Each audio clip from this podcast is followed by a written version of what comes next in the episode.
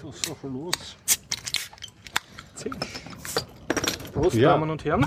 Was sind wir die Zuckerleute? Prost, Prost, Und Hashtag stolz drauf. Prost. Prost. Prost. Äh, meine Dose kippt. Sehr gut. Ah, das war das Mikro. Oh. Na, ja, geht sich aus. Ja, willkommen bei den Biertauchern. Kann ich ja gleich mal anfangen. Folge 120. 220. Ach, ja, stimmt. Oh Mann, das ist ja wirklich. Wir okay, schreiben 220. Den 1.9.2015. Mhm. befinden uns in einem Innenhof des AKH, der in der Nähe vom Innenhof 2 ist. Ja, das Ganze findet statt mit freundlicher Unterstützung von wukonic.com, der Internetagentur aus Österreich. Und vielen Dank an dieser Stelle, Jörg. Und vielen Dank an unsere Flatterer Ajuvo und Bernd Schlapsi und alle anderen. Und alle Danke, anderen. Burschen. Ja, wirklich. Ja, wer ist heute dabei? Horst? Ronda? Johnny, wieder mal. Ah, ja. Gregor? Das Sven. Dennis. Wow. Ja, wir sind viele. Wir sind viele Ja, ja. herrlich, super. Wenn Sie noch mich. Platzkarten für die nächste Sendung wollen, früh reservieren. Und wir nehmen auch Geschenke entgegen. Also da kann Sie dann eine Vorreihung. Die Themen heute sind. Ja.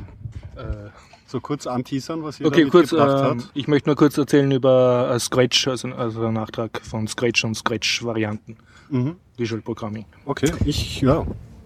Äh, da Das fällt mir gerade ein, da hatte ich, das hatte ich auch vor, äh, Dann was du auch ähnliches. darüber reden. Ja, aber egal. Ähm, ich habe mit, ähm, ja, ich war in Kärnten, ähm, zwei Burgen angeschaut, Sommereck und äh, Hochosterwitz. Cool. Yes. Ja, äh, Events. Äh, das Camp äh, bei Berlin hat stattgefunden. Oh ja. Ähm, Drei großen Cs. äh, demnächst äh, diese Woche noch ist noch sind die Knoppix-Tage und die Herbsttagung des Dante e.V. Und ansonsten haben wir heute einen der besten Tage ever, glaube ich, mit bestätigten 34 Grad in Wien. Ja. Ist rekordmäßig auch. Ich glaube, so äh, seit den 40er Jahren irgendwie. Mhm. Einer Also im September. Im September, genau. Als echter Wiener nörglich dazu, es könnte schon wieder mal regnen. Ja, Ja, wirklich. Echt. Aber heute noch drin sind. Äh, schon noch. Ich bin so evangelisch, aber trotzdem Petrus da oben. Also wirklich, so geht's nicht. Es ist der Septembertag seit 39. Entschuldigung. Ja, das ist, ey, wir sollten wirklich mal die Statistik ausgraben. Auf definitiv ist es heiß. Es ist heiß. Ja, aber zeitlich uns kann ich. welche, welche Themen mitgebracht? Ähm, ja, ich hab, eigentlich bin ich unvorbereitet hast Sehr, aber sehr spontan. Aber ich wollte gerade sagen, ich kann erzählen, zumindest wir haben uns ja gestern, eigentlich wollten wir uns treffen, aber konnten uns Wir nicht haben uns treffen. Erfolgreich verabredet und waren Ja, und haben uns nicht gefunden, da so viele Menschen bei der Demo Menschen in Österreich waren. Da kann ich kurz erzählen. vielleicht. Ah, sehr gut, sehr gut. Ähm, ich war auf der Debian-Konferenz in Heidelberg vor zwei Wochen. Das war sehr, sehr umwerfend und wieder mal ein super Erlebnis. Sehr cool. Sind wir bummvoll mit Themen. Hast du? Ja, ich habe, ähm, ich kann einwerfen, muss aber nicht. Ähm, ich habe noch immer ein übrig geblassenes Thema, nämlich ähm, ich habe mir von Osamu Tezuka habe ich mir das Manga Adolf durchgelesen, von vorne bis hinten. Und ansonsten ja eine so eine Sommerloch-Story, aber ich berichte ja immer über ähm, Neuigkeiten aus München ums Linux-Projekt Ja, unser herum. Ja, genau. Und da Thema. gab's wieder so eine Sommerloch-Geschichte. Einen politischen Rülpser. Ja. Darf ich anfangen, weil ich eine Korrektur zum Blödsinn habe, den ich letzte Sendung erzählt habe? Ja. Also ich habe letzte Sendung äh, über Scratch erzählt und da habe ich behauptet, man kann keine Clone-to-Clone-Collision Detection machen. Und das war aber, ist jetzt nicht mehr richtig. Das Scratch ist ja online und wird ständig weiterentwickelt und anscheinend seit einiger Zeit funktioniert das schon und ich habe äh, die auch schon erfolgreich ausprobiert. Also man kann ein Sprite machen, das sich klont in viele Sprites und das kann eine Kollisionsabfrage machen zu einem Klon von einem anderen Sprite. Also man kann mit einer einem Spieler, der ein MG hat, wo ganz viele Kugeln rausfliegen, auf ganz viele Zombies schießen und trotzdem gibt's dann eine richtige Collision Detection zum Mhm. Beispiel. Das hast du, genau, das wurde, wurdest, du korrigiert? Oder Nein, ich habe selber rausgekriegt. Ich habe witzigerweise nach Scratch AMS 2015, also nach dem Konferenz-Hashtag gesucht bei Scratch und da war dann ein Projekt, wo das sehr schön gezeigt wurde. Mhm. Deshalb vermute ich, dass das Feature ein bisschen neu ist, weil es hat sicher vor einem Jahr oder so noch nicht funktioniert, aber es kann auch einfach an mir vorbeigerauscht sein. Gut. Also wie gesagt, Clone-to-Clone Collision Detection funktioniert in Scratch, was sehr toll ist. Cool. Also ohne deine Zusammenfassung hätte ich es nicht ganz verstanden. Aber mit den Kugeln und so. sehr schön. Okay, ja. Also du kannst coolere Spiele machen. Ja, ja, das okay. Mit weniger Aufwand. Sehr gut. Das war schon. Ah, ja. Ich hatte noch eine, ähm, Scratch ist doch das Ding, wo man ähm, diese Dinger... äh, Bausteine so zusammen. Genau, ja. Ähm, äh, ich weiß nicht, euch sagt sicherlich etwas 2D Boys oder Tomorrow Corporation. Nein. World of Goo. World of Goo schon, ja, ja. ja. Ah, cool. Das ist 2D Boys. Und äh, ähm, Little Inferno. Ja. Das ist Tomorrow Corporation. Das sind ein und dieselben Typen. Und die bringen demnächst, wahrscheinlich so September, Oktober, ich weiß nicht ganz genau, ein neues Spiel heraus, ähm, welches nämlich auf dem Prinzip von Bausteinen basiert. Es geht darum, ein Unternehmen zu organisieren, irgend sowas. Ich habe nur den Trailer gesehen. Ich kenne das Spiel überhaupt nicht, aber äh, ich habe nach, weil ich habe es äh, mir den Podcast angehört und dann bin ich äh, durch Zufall auf die gekommen, ein paar Tage später mal auf die Homepage von Tomorrow Corporation zu gehen und habe dabei das Spiel herausgefunden, dass die das gerade entwickeln. Also es geht auch darum, mit Bausteinen ähm, Anweisungen zu geben und es geht wohl um Akten und so sowas. In dem typischen Stil natürlich. Also, Man muss sagen, die haben einen sehr schönen Comic-Stil für ihre Ja. Spiele. Also sehr Also, süß, ja, grafisch. es sind süß. Ich habe das, glaube ich, das Little Inferno, aber ich hat habe eine- I don't get it. Also äh, habt ihr das kapiert oder? Ja. ja. Du musst Ja, ja. einfach alles ins Feuer schmeißen. Aber okay, ich- Das ist am einfachsten. Also okay, Alles habe ich das. Okay, also das ist Du hast, du hast den Spielwitz gesucht. Ja, ja, ja. Irgendwie war das hat eine wunderbare. Geschichte sogar. Ja, ja, wird was erzählt dann noch. Ja, natürlich. Es wird drumherum richtig Das lustig. Ende. Ja. Du, du Okay. solltest nüchtern spielen. Ja, dadurch, dass ich da handlungs, okay, ich so ein handlungsgetriebener Spieler, dann vielleicht gebe ich dem nochmal eine Chance. Es gibt sogar zwei verschiedene Endsequenzen, je nachdem, was man vorher teilweise ins Feuer wirft oder auch nicht ins Feuer wirft. Ah, also ich ich habe es noch im Humble Bundle irgendwo drinnen stecken. Ja. Ja. Ähm, was ich jedenfalls noch dazu sagen wollte, äh, die Typen, die machen eigentlich ganz banale Spiele. Also ähm, das erste Spiel World of Goo ist nichts anderes als ein Bridge-Builder-Spiel. Ist aber süß. Ja, genau, es ist der Stil macht was aus. Dann in Little Inferno, was Dinge verbrennen, das ist so primitiv. Und jetzt etwas, was eigentlich auch nur Scratch ist. Und äh, da Also empfehle ich Visual Programming. ja, genau, richtig. Mhm. Äh, da empfehle ich auch das Blog durchzulesen, weil da sind auch ein paar Dinge ähm, äh, dazu erklärt. Also die Kannst du circa die URL vom Blog sagen? Weil Äh, Das ist auch Tomorrow Corporation. Tomorrow Corporation Blog. Okay, Ja. wird verlinkt in den Show ja. Notes. Okay, kann ich machen. Äh, kann ich dann auch geben. Ähm, und ja, wenn man nach Lil Inferno sucht, äh, findet man es auf jeden Fall. Wenn man nach World of Goo sucht, findet man es nicht, weil das ist ein ganz anderes Unternehmen. Es sind aber dieselben Typen. Das, ähm, der Publisher ging pleite, irgend sowas war da. Und deswegen haben die sich, äh, haben die ein neues Unternehmen gegründet. Okay. Ja, ich werde es auf jeden Fall. Little affinen. Sachen Genau, vielleicht scheitere ich diesmal nicht dran. Sven. Hallo. Hallo Sven. Ähm, ähm, ich muss ja so sagen, also das Camp kann ich äh, gar nicht groß kommentieren, weil ich nicht da war. Ich hatte eigentlich vor, äh, das hatte mehrere Gründe. Eins wollte ich halt machen nebenher, dass die Leute, die durch Berlin kommen, eine Anlaufstation haben. Du warst zu St. Camp Andorf Ost. Oder? Das war ich dann letztendlich nicht, weil keiner mitgemacht hat. Und Ah, ganz okay. alleine über eine Woche 24-7 da zu sein, war mir dann ein bisschen zu viel. Das habe ich dann leider gecancelt. Obwohl es ganz schön gewesen wäre, denn mit den Ideen, wir hätten eben den Internet äh, Service Provider in, in Berlin gehabt für die Räumlichkeiten und da kann man kochen. Es gibt natürlich Internet sowieso und die Leute können sogar äh, Wäsche waschen und duschen, wenn sie wollen. Hm. Also, aber es war halt gedacht als Anlaufstation, diese Leute zusammenzubringen, damit sie zum Camp kommen. Was ich letztendlich gemacht habe, war im IRC abzuhängen und zu schauen, welche Probleme die Leute haben. Da waren immerhin über 500 Leute auf dem Kanal. Und dann haben wir das zusammengesteckt, alles auf einen Textpad. Und als es dann wichtig wurde, bei der Abreise die Leute zusammenzubringen, wer fährt mit wem, kam jemand und hat das ganze Zeug immer wieder gelöscht. Das fand ich nicht so lustig. Aber letztendlich haben wir natürlich mitbekommen, was alles so passiert ist. Es gab natürlich wie immer sehr viele schöne Blinkenlights. Es gab das Bällebad auf einer Bahn, also eine kleine gibt's auch Bahn, die einen auf diesem. Ach so, genau, das hat okay, nicht bekommen. Aber es gab ein Bild von dieser Bällebahn, da haben so ein paar Leute sich äh, kurz drüber hergemacht und haben die Bälle farblich sortiert. sodass ein schöner Regenbogen da war. Und das, äh, dieses Bild ist, glaube ich, über 400 Mal retweetet worden. Also wirklich viel. Also das war das Ding, das immer ganz oft an mir vorbeiflog, äh, als ich Twitter, eh, Twitter War geschaut habe. Genau. Dann ein Kritikpunkt war, dass äh, die Party-Area äh, ein wenig zu dicht an den Family dran waren. Also einige Leute konnten nicht schlafen und das hat, äh, ja, Schlaf ist dann irgendwie, Schlafmenge ist immer ein dickes Problem. Ja. Äh, das war leider unschön. Ähm, sicher kann man das zum nächsten Mal verbessern. Und es gab dann doch mal Regen und einmal richtig Regen mit Blitz und Donner. Und das, äh, die, ich habe ja dann auch die Wetterkarten geschaut, um darauf hinzuweisen. Und dann wurde evakuiert. Das hätte ich ja. nicht unbedingt gedacht.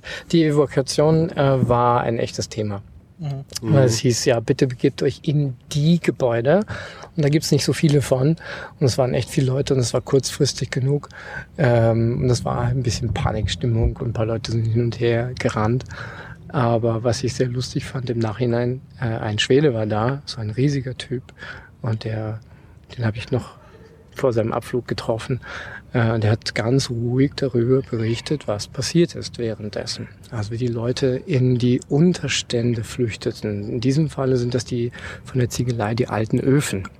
Und er meinte ganz trocken, das ist in Deutschland kein gutes Thema. und dann erzählte er weiterhin, dass sie dann dort standen, jemand vorbeikam und darauf hinwies, schreiend, äh, dass die Loren Gleise, die da hineinführen, ja, dass die aus Metall seien und dass die Leute alle drauf herumstünden und dass es vielleicht nicht gut wäre, wenn ein Blitz einschlägt. Oh, oh. Und sie sollten sich doch woanders hinbegeben und sie hätten dann zehn Leute ab äh, rausgenommen, damit da auch mehr Luft drin sei. Und ähm, ja, damit seien sie nur durch die Gegend gelaufen und haben keine Unterkunft gefunden, weil alle schon zu seien. Die seien dann richtig eingenässt worden. Und so in einem hatte Ford hat er erzählt und es mhm. war sehr lustig anzuhören. Vor allem, weil er so wirklich sehr knochentrocken darüber berichtet hat. Ja, ansonsten äh, von allem, was ich so generell natürlich mitbekommen habe, das Camp war schon ein Erfolg. Ähm, diesmal ohne Tageskarten war es erstmal angekündigt, viereinhalbtausend Leute oder 4100. Und dann letztendlich gab es doch Tageskarten, was natürlich dann ein paar Leute enttäuscht hat, die gekommen wären, mhm. hätte es die Info früher gegeben. Mhm. Aber wie das eben so ist, man kann wahrscheinlich dann auch nicht beliebig viel Leute mehr oder Karten ausgeben und dann geht das nur kurzfristig. Aber es könnte sein, dass es nächstes Mal wieder dort stattfindet, dann in mhm. vier Jahren. Wir werden sehen, ob das äh, natürlich wieder Leute findet, die es organisieren, weil das eine riesige Sache ist, ne? Vom Aufwand her. Aufwand her. Ja, und Strom muss her und Wasser muss her und Input, Output. Mhm. Jede Menge. Also ich hoffe wieder, dass sich dann Leute finden werden, die das organisieren, weil das sieht schon nach einer coolen Zeit aus. Aber ich kann allen nur empfehlen, bitte früher planen weil äh, ich würde sogar noch härter sein und sagen, alle Leute, die drei Wochen vorher noch sagen, gibt's noch Karten, werden mit Gelächter überhäuft. Und das war's. Genau. Wie auch immer. Ähm, in zwei Jahren dürfte es dann regulär auch das Camp wieder geben in den Niederlanden. Und wie das heißt und wo es sein wird, keine Ahnung. Aber bitte schaut's euch an. Die ungeraden Jahre 2017 dann das nächste Camp in Niederlanden. Ja, soweit erstmal. Ein mhm. anderer jetzt. Ich muss auch sagen, die, äh, das CCC-Camp hat sehr gute Presse gekriegt in der deutschen Presselandschaft. Mhm. Unter anderem, unter anderem wurde sehr bewundert, dass da die Nerds sozusagen das schnellste Internetnetz in der deutschen Provinz hochgezogen haben. Also wo die oh, umgebenden Thema genau. Also irgendwie so ein, ein 1 Gigabyte Netz oder so ungefähr, also so upstream. Mitch Altman, der immer den Leuten beibringt, wie man lötet, macht immer coole Fotos, muss ich auch sagen. Äh, also Mitch, äh, nee, Mitch ist Altman. Ne, M. Altman 23 ist auch sein Handle auf Flickr. Die Fotos mal anschauen, sehr cool. Und er sagt, er hat seine ganzen Fotos hochgeladen und es hat eine Minute gedauert. Und das waren schon ein paar hundert. Mhm. Also der Wahnsinn. Bei mir, bei mir denke ich mal immer, ich habe eine gute Internetanbindung, aber das dauert dann auch schon so mal eine Viertelstunde also Internet, mit so vielen Sachen. Könnte, hat da jemand erlebt. Genau, genau. Und auch wieder der Schwede, den ich eben ja. erwähnte, meinte, ja, bei mir ist normal, in Stockern gibt's halt eine 1 Gigabit mhm. äh, Anbindung. Es kostet weniger als ich zahle zu Hause. Hast du von dem Schweden die Namen oder sowas, dass ich den finde? Ja. Du? Nein, kann ich nicht sagen, sonst müsste ich euch alle, weißt schon. Wie immer. Aber wirklich, Schweden scheint da echt irgendwie Glasfaser überall zu haben. Mhm. Und schon der Hammer. Ja, wünsche ich mir auch, auch für alle Leute natürlich. Ne? Also Wann kommt es endlich? Liebe Deutsche Telekom, wisst schon. Genau. Ja, ich habe schon ein bisschen was mitbekommen an Live-Eindrücken, weil der deutsche Chefpodcaster, der Tim Brittlauf, hat zumindest schon äh, die Freakshow released. Die hat er dort live aufgenommen und Not Safe for Work, was er mit dem Holger Klein gemeinsam aufnimmt. Was halt ein bisschen was Besonderes ist, weil sie da schon echt, äh, eigentlich damit zur Show aufgehört haben, aber jetzt nochmals ein Special rausgehaut haben. Und ich habe schon einen Podcast gehört haben, die sich gefreut haben, dass sie am CCC-Camp gehört wurden. So, das war noch so. Gibt's auch. So, ja. Die Brüllaffen-Couch, ja. ja, halbwegs zeitgleich ist ja auch die Debian-Konferenz, die DebConf, äh, in Heidelberg vonstatten gegangen. Mhm. Die hat die Woche davor begonnen und die Woche danach geendet. ähm, die Debian-Konferenz äh, Kurz DebConf ist eine jährlich stattfindende Konferenz, die irgendwo auf der Welt stattfindet, jedes Jahr in einem anderen Land, damit mhm. die Leute von überall auf der Welt anreisen können, weil das Debian-Projekt auch dementsprechend international ist, weil die Entwickler überall auf der Welt sitzen. Ähm, und ja, ja so viele Distros. Debian ist ja eine sehr gut im Ökosystem eingebettet und sehr wichtig, sage ich jetzt mal. Wichtige ja, Distro. es würde viele Sachen nicht geben, wenn es Debian nicht und. Debian hat jetzt nicht wie Ubuntu eine kommerzielle Mutterfirma, die das betreut. Sehe ich das richtig? Das ist wirklich demokratisch verteilt. Debian gehört niemandem direkt. Rein auf freiwilliger Mitarbeit. Mhm. Also es sind circa 1000 äh, registrierte Debian-Entwicklerinnen, ähm, die halt am System mitarbeiten, äh, Pakete hochladen. Es gibt mindestens nochmal so viele, die halt sich sonst auch einbringen, halt nicht selber äh, direkt Pakete hochladen dürfen, aber halt dementsprechend auch mitarbeiten an Fehlerberichten, selber auch Pakete betreuen, aber nicht den Debian-Entwicklerinnen-Status erreicht haben. Mhm. Ähm, ja, und diese Konferenz ist heuer eben in Heidelberg gewesen. Ähm, und zum die, die mit äh, die teilnehmenden Anzahl hat heuer wirklich den Höchststand erreicht. Äh, knapp 600 Leute von der ganzen Welt, von überall mhm. sind angereist und haben sich dort in einer Jugendherberge zusammengefunden. Dieser Jugendherberger hat jetzt ein ordentliches Internet auch. und der Heidelberger Zoo nebenbei hat auch eine gute Internetanbindung bekommen. Das zahlt sich also aus. Da war relativ viel Zusammenarbeit da. Ähm, es ist wie jedes Jahr die Konferenz, also es ist vorher eine Woche Arbeitscamp, äh, DevCamp mhm. und nachher eben eine Woche Konferenz mit Programm, drei oder mehr Tracks gleichzeitig. Äh, zumindest aus drei Räumen wurde auch Live-Video-Übertragung äh, von, den äh, von den Vorträgen äh, wurde live eben übertragen und mhm. die Leute haben sich das im Internet anschauen können, haben auch direkt übers IRC im Feedback und Fragen gleich direkt stellen können. Also das funktioniert seit sehr vielen Jahren inzwischen sehr, sehr gut. Und gibt es diese Talks jetzt auch auf YouTube oder irgendwo? Ähm, nicht sehen? auf YouTube, sondern weil das Debian-Projekt YouTube definitiv diesbezüglich ja. nicht unterstützt äh, oder, oder vorantreiben will. Aber ähm, es gibt das Debian Meetings Archive und mhm. dort findet man die ganzen mhm. Vorträge auch aus den vergangenen Jahren okay, okay. und kann man sich anschauen. Archive speziell eben auch für die Leute, die vor Ort waren, die aber eben nur in einem Raum sitzen haben können und sich die anderen nicht anschauen können, aber eben auch für die Leute, die eben nicht die Zeit gehabt haben, persönlich hinzufahren. Und das unterteilt sich zwischen einer Konferenzzeit und einer Arbeitszeit. Was passiert in der, in, in der Arbeitsphase? Ähm, da treffen sich diverse Teams und ähm, weil die Kommunikation einfach um ein vieles äh, effektiver ist, wenn man mhm. gemeinsam an einem Tisch zusammensitzt, äh, Pair-Programming direkt ja. miteinander an den Problemen arbeiten kann und nicht irgendwie auf die Round-Trip-Time von Mails oder sonstigen Kommunikationsmitteln warten muss, bis dann die Antwort da ist. Man sitzt mit den Leuten direkt zusammen und kann die Probleme eben direkt beheben. Mhm. Und da hat es diverseste Meetings gegeben von, von verschiedenen Teams innerhalb von Debian.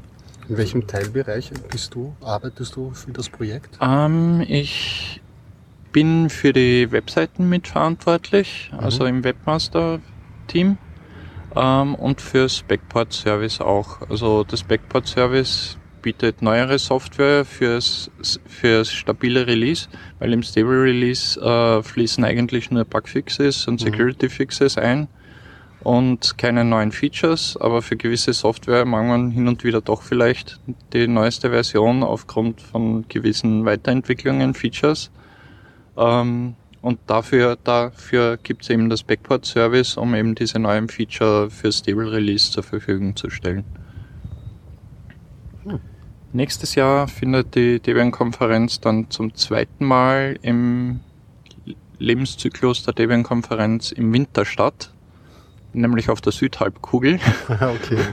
Und zwar dieses Mal in Cape Town. Hm. Das ist ja fast bei Ubuntu. ja, aber ich glaube, viele Leute davon leben nicht mehr wirklich dort. Auch der Mark Shuttleworth lebt, glaube ich, nicht mehr wirklich in Cape Town.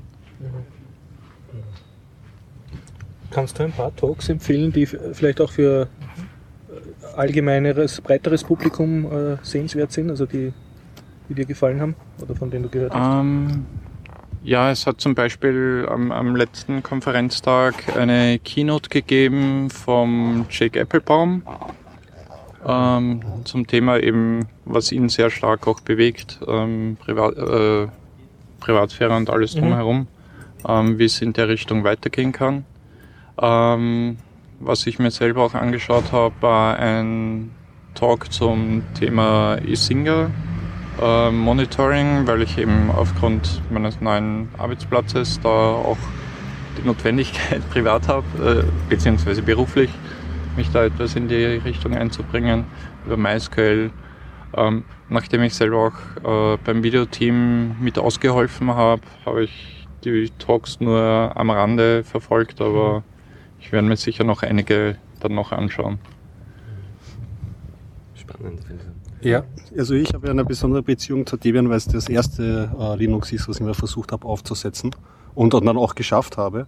Und damals, das war, das waren ich, späte 90er Jahre oder so, und da haben halt die Linux-Tage noch im Museumsquartier stattgefunden. Ja. Im Rauchermuseum, also noch ein kleineres Marial, ja. Tabakmuseum war das, okay. Das war 2002. Okay, dann war ich später dran. Okay, also sowohl Ort als auch zeitliche Einordnung mit einer Ungenauigkeitsgrenze versehen. Und jetzt, jetzt bin ich verunsichert, aber ich werde trotzdem weiter erzählen. Ähm, und damals hat mein Debian Maintainer eben eine CD raus äh, in die Hand gedrückt. Und ich bin mir nicht sicher, aber ich glaube, es war ganz frisch draußen der Release Woody. Kann das sein? Kommt Kann, das hin? Kann, kann sein, ja. Und noch dazu war das irgendwie äh, gerade die Zeit, wo der, die Desktop-Umgebung vom GNOME 1. irgendwas Release auf den GNOME 2 umgestellt wurde. Und das war irgendwie ganz frisch draußen da und ich wollte natürlich immer das Neueste, damals schon sehr süchtig nach dem Neuesten und so.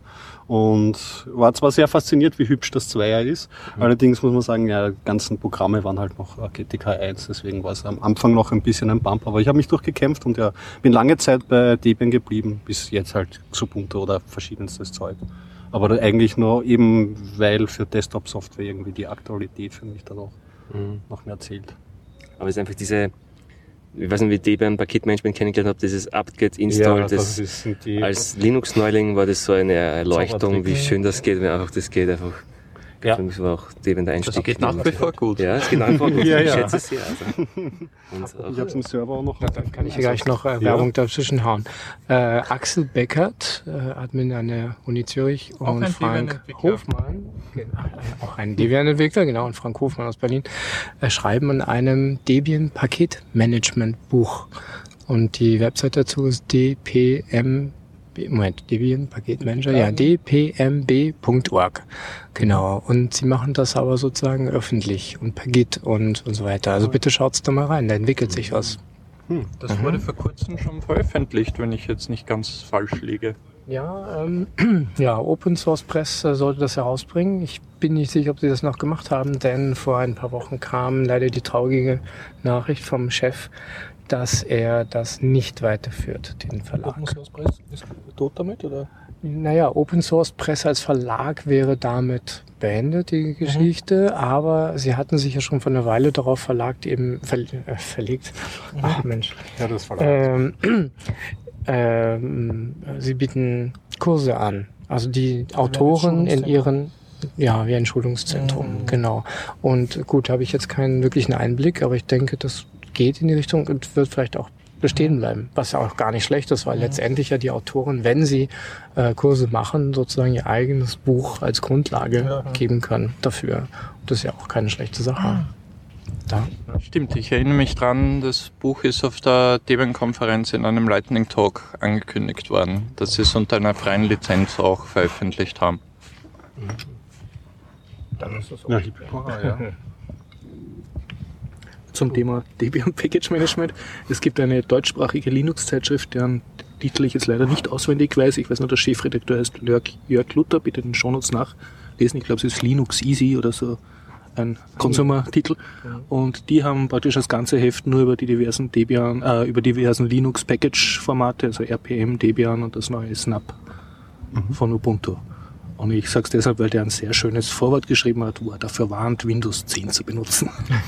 und dann sagt, es wird auch, äh, es gibt in seinem Heft absichtlich keine from Windows 10 to Linux Artikel, weil Windows 10 so furchtbar ist, dass man das gar nicht installieren sollte.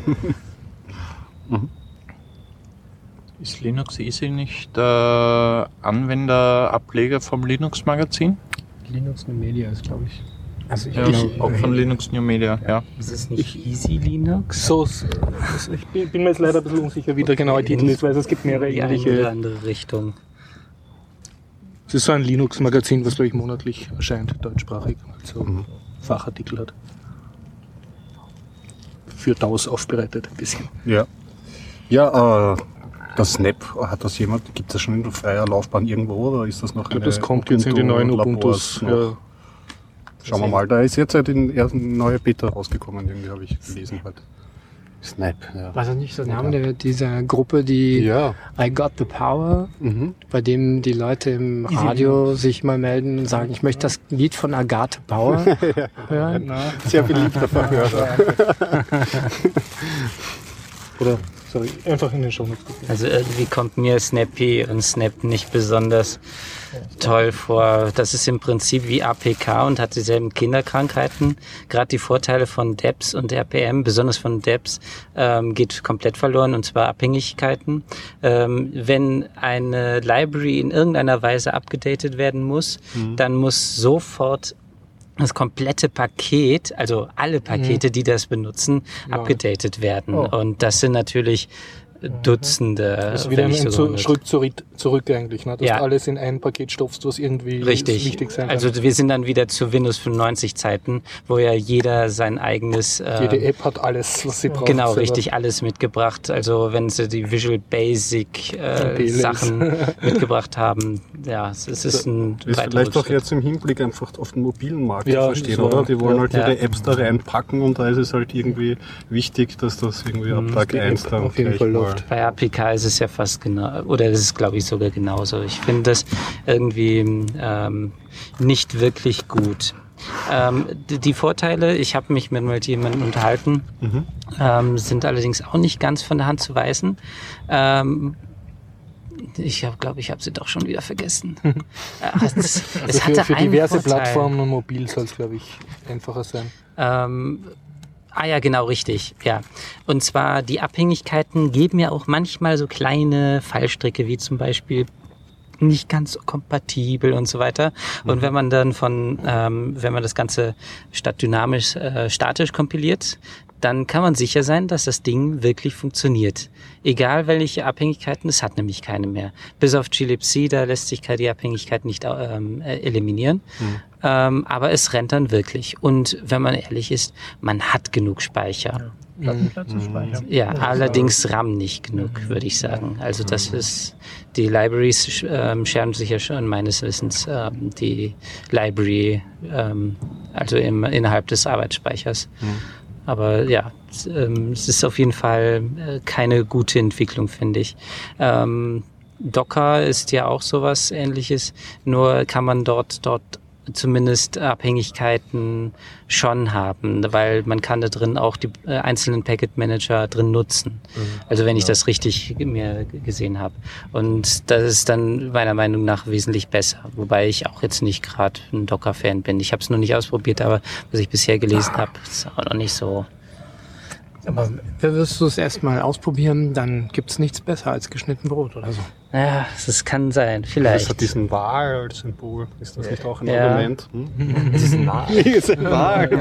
Aber es ist, es ist praktisch, du hast alles in einem Format vorliegen, wo du sicher sein kannst, es ist schon lauffähig und es läuft garantiert, wenn du einen Docker-Container hast, der startet, also wenn du einen Docker-Host hast, du musst dich um nichts mehr kümmern. Du kannst da einfach aus dieser Docker aus diesem Online-Repository fertige Images holen. Also das ist einfach, du hast eine gleichartige Umgebung und ich, sie machen, sie vergleichen es ja bildlich mit, ähm, mit der Realwelt, wie bei die, die Einführung der Container, also mhm. Schiffs, also Schifffahrtscontainer. Früher hast du die Waren immer alle einzeln verpackt und so weiter, viel aufwendiger. Jetzt hast du ein standardisiertes Format, das überall drauf passt. Du, hast ja nicht den Overhead wie bei der Virtualisierung, dass du das gesamte OS mit reinpacken musst, sondern hast du die Binaries und Libs. Ist es nicht eigentlich eh so die, äh, das Versprechen irgendwie? Was, das Konzept gibt es doch schon länger unter FreeBSD in Sachen Jails oder irre ich mich da architektoriell? Mhm. Ich kann es nicht so sagen, weil ich nicht äh, das ist im Prinzip, also äh, Jails ist im Prinzip äh, das bessere Change Root.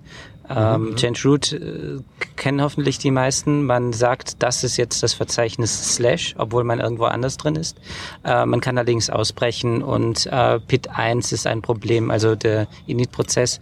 Ähm, das lässt sich dann lösen. Ursprünglich gab es V-Server, Linux V-Server. Mhm. War übrigens, glaube ich, auch ein Österreicher, der das entwickelt hat. Den, okay. äh, der war 2007 oder wann das war, auf dem Easter Hack mit einem Vortrag äh, ähm, hier in Wien mhm. ähm, und hat V-Server vorgestellt. Ähm, Daher kenne ich das auch unter anderem. Ich habe es auch eingesetzt, aber die Patches waren nie im offiziellen Kernel drin. Das ist ein ganz großes Problem. Äh, der Anbieter, wie heißt der denn nochmal? Ein österreichischer Webhoster verwendet auch V-Server noch. Äh, ich weiche aber ein bisschen ab. Ähm, das ist der erste gewesen. Dann ähm, gibt es jetzt inzwischen libvirt, welches ganz verschiedene verwenden kann. Die verwenden unter anderem auch LXC, was die Linux-Container sind. Und ähm, es gibt System DN Spawn. Das okay. lässt sich über Machine CTL verwenden, heißt das Kommando. Mhm. Ähm, und Docker im Endeffekt ähm, setzt auf den Linux-Container meines Wissens auf. Kann aber auch inzwischen, glaube ich, mit den System D ähm, N-Spawn umgehen. Mhm. Also ich habe jetzt am meisten mit N-Spawn, äh, also Machine CTL herumhantiert und im Prinzip ist das ähm, wie Docker, nur ohne Images. Das heißt also, es gibt kein zentrales Repository. Ähm, und es, um ein bisschen abzukapseln, um zu sagen, ja, meine ganze Applikation läuft da drin, ich kann es irgendwo hin kopieren, ist wirklich eine feine Sache. Aber ich habe bei den ganzen Fehler, äh, bei den ganzen Meldungen über Docker auch solche Sachen herausgelesen, wie ähm, die, dadurch, dass einer sozusagen ähm, ein Paket zusammenstellt und ins Internet setzt und alles sich herunterladen, heißt das noch lange nicht, dass das ähm, wirklich gut ist, weil was ist mit ähm, Sicherheitslücken? Wenn der Typ sich nicht mehr drum kümmert, mhm. da ist ja dann irgendwo ein Paket, da ist ein kleiner Bug drin und den fixt er nicht und alle anderen auch nicht. Aber Oder jede tut es für sich. Aber das nennt man dann ein Feature. Ja, genau. man hat dann viele gleichartige Systeme, die dann wirklich gleichartig sind. Und das ist genau wieder große Angriffsfläche. Wenn es dann einen Bug gibt, dann gibt es den gleich in vielfacher Zahl und ist wieder eine ja. große, mhm. eine große Also wenn, müsste der Packet Manager dann drin auch automatisiert werden. Das ist eine Voraussetzung. Ja. Dann ist es eine feine Sache. Okay. Aber so ist es äh, noch nicht ganz ausgegoren, was Sicherheit anbelangt. Praktisch ist auf jeden Fall. Mhm. Zu dem Thema gleich äh, alles äh, sehr ähnlich und, und gleich. Es ist mir ein Vortrag von der Debian-Konferenz jetzt wieder in den Kopf geschossen. Mhm. Da gibt es nämlich einen Ansatz, äh, reproducible binary Bit für Bit reproducible ah, Builds voranzutreiben. Ein wichtiges Thema auch. Ähm, der Hintergrund ist der, dass wenn man ein Programm sich von irgendwo runterlädt, ähm, ob man jetzt sicher sein kann, dass der Source Code, für das Programm mit dem Binary, was man bekommt, zusammenpasst. Mhm.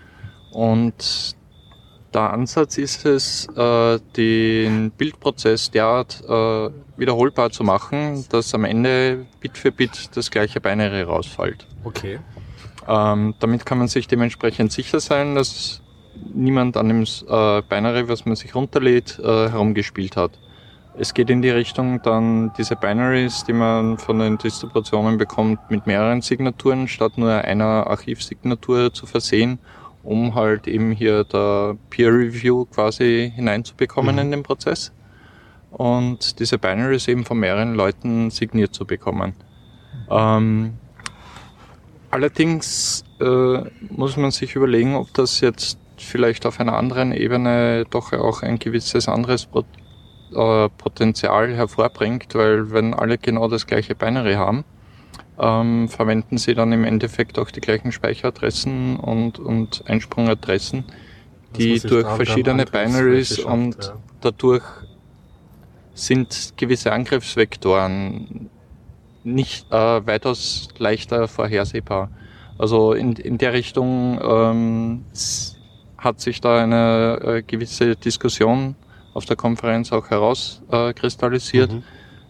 dass jetzt untersucht wird, ob in der Richtung das, also es ist auf jeden Fall ähm, ein Schutz gegen einen Angriffsvektor, ein reproducible Bild, und zwar eben den Angriffsvektor, dass das binäre Paket, was ich bekomme, auch wirklich dem Source entspricht, den ich bekomme, dass da nicht damit herumgefuhrwerkt wird.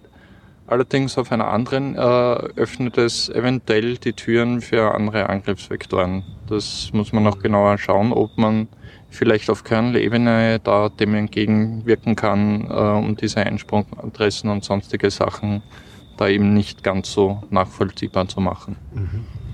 Ja, spannend, also was sich da tut.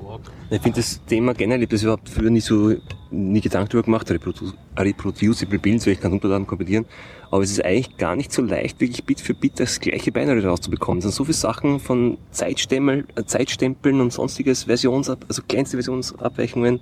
Es ist wirklich eigentlich. Zeitstempeln, Zeitstempeln sind eine relativ einfache Sache, die man sich relativ gut automatisiert, wenn man die Toolchain dementsprechend genau, angepasst mhm. hat, eliminieren kann. Mhm. Also da kann man sehr viel schon gewinnen auf der Ebene.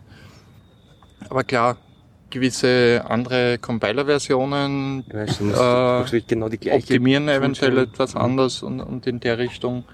Ähm, deswegen ähm, ist zumindest im Debian-Projekt der Ansatz, dass man auch eine Art Bildinfo-Datei hat, die eben die Toolchain auch mit einbezieht, äh, damit man auch weiß, welche Toolchain dafür verwendet worden ist. Die beschreibt, das, was ich tun muss, um genau, genau dieses Binary zu bekommen. Genau.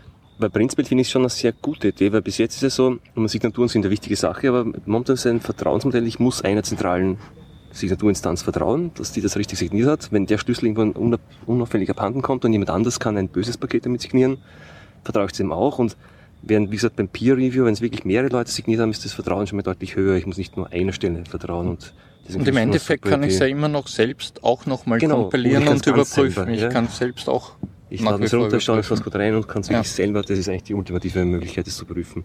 Dann kann man sich auch aber alles selber Nein. kompilieren.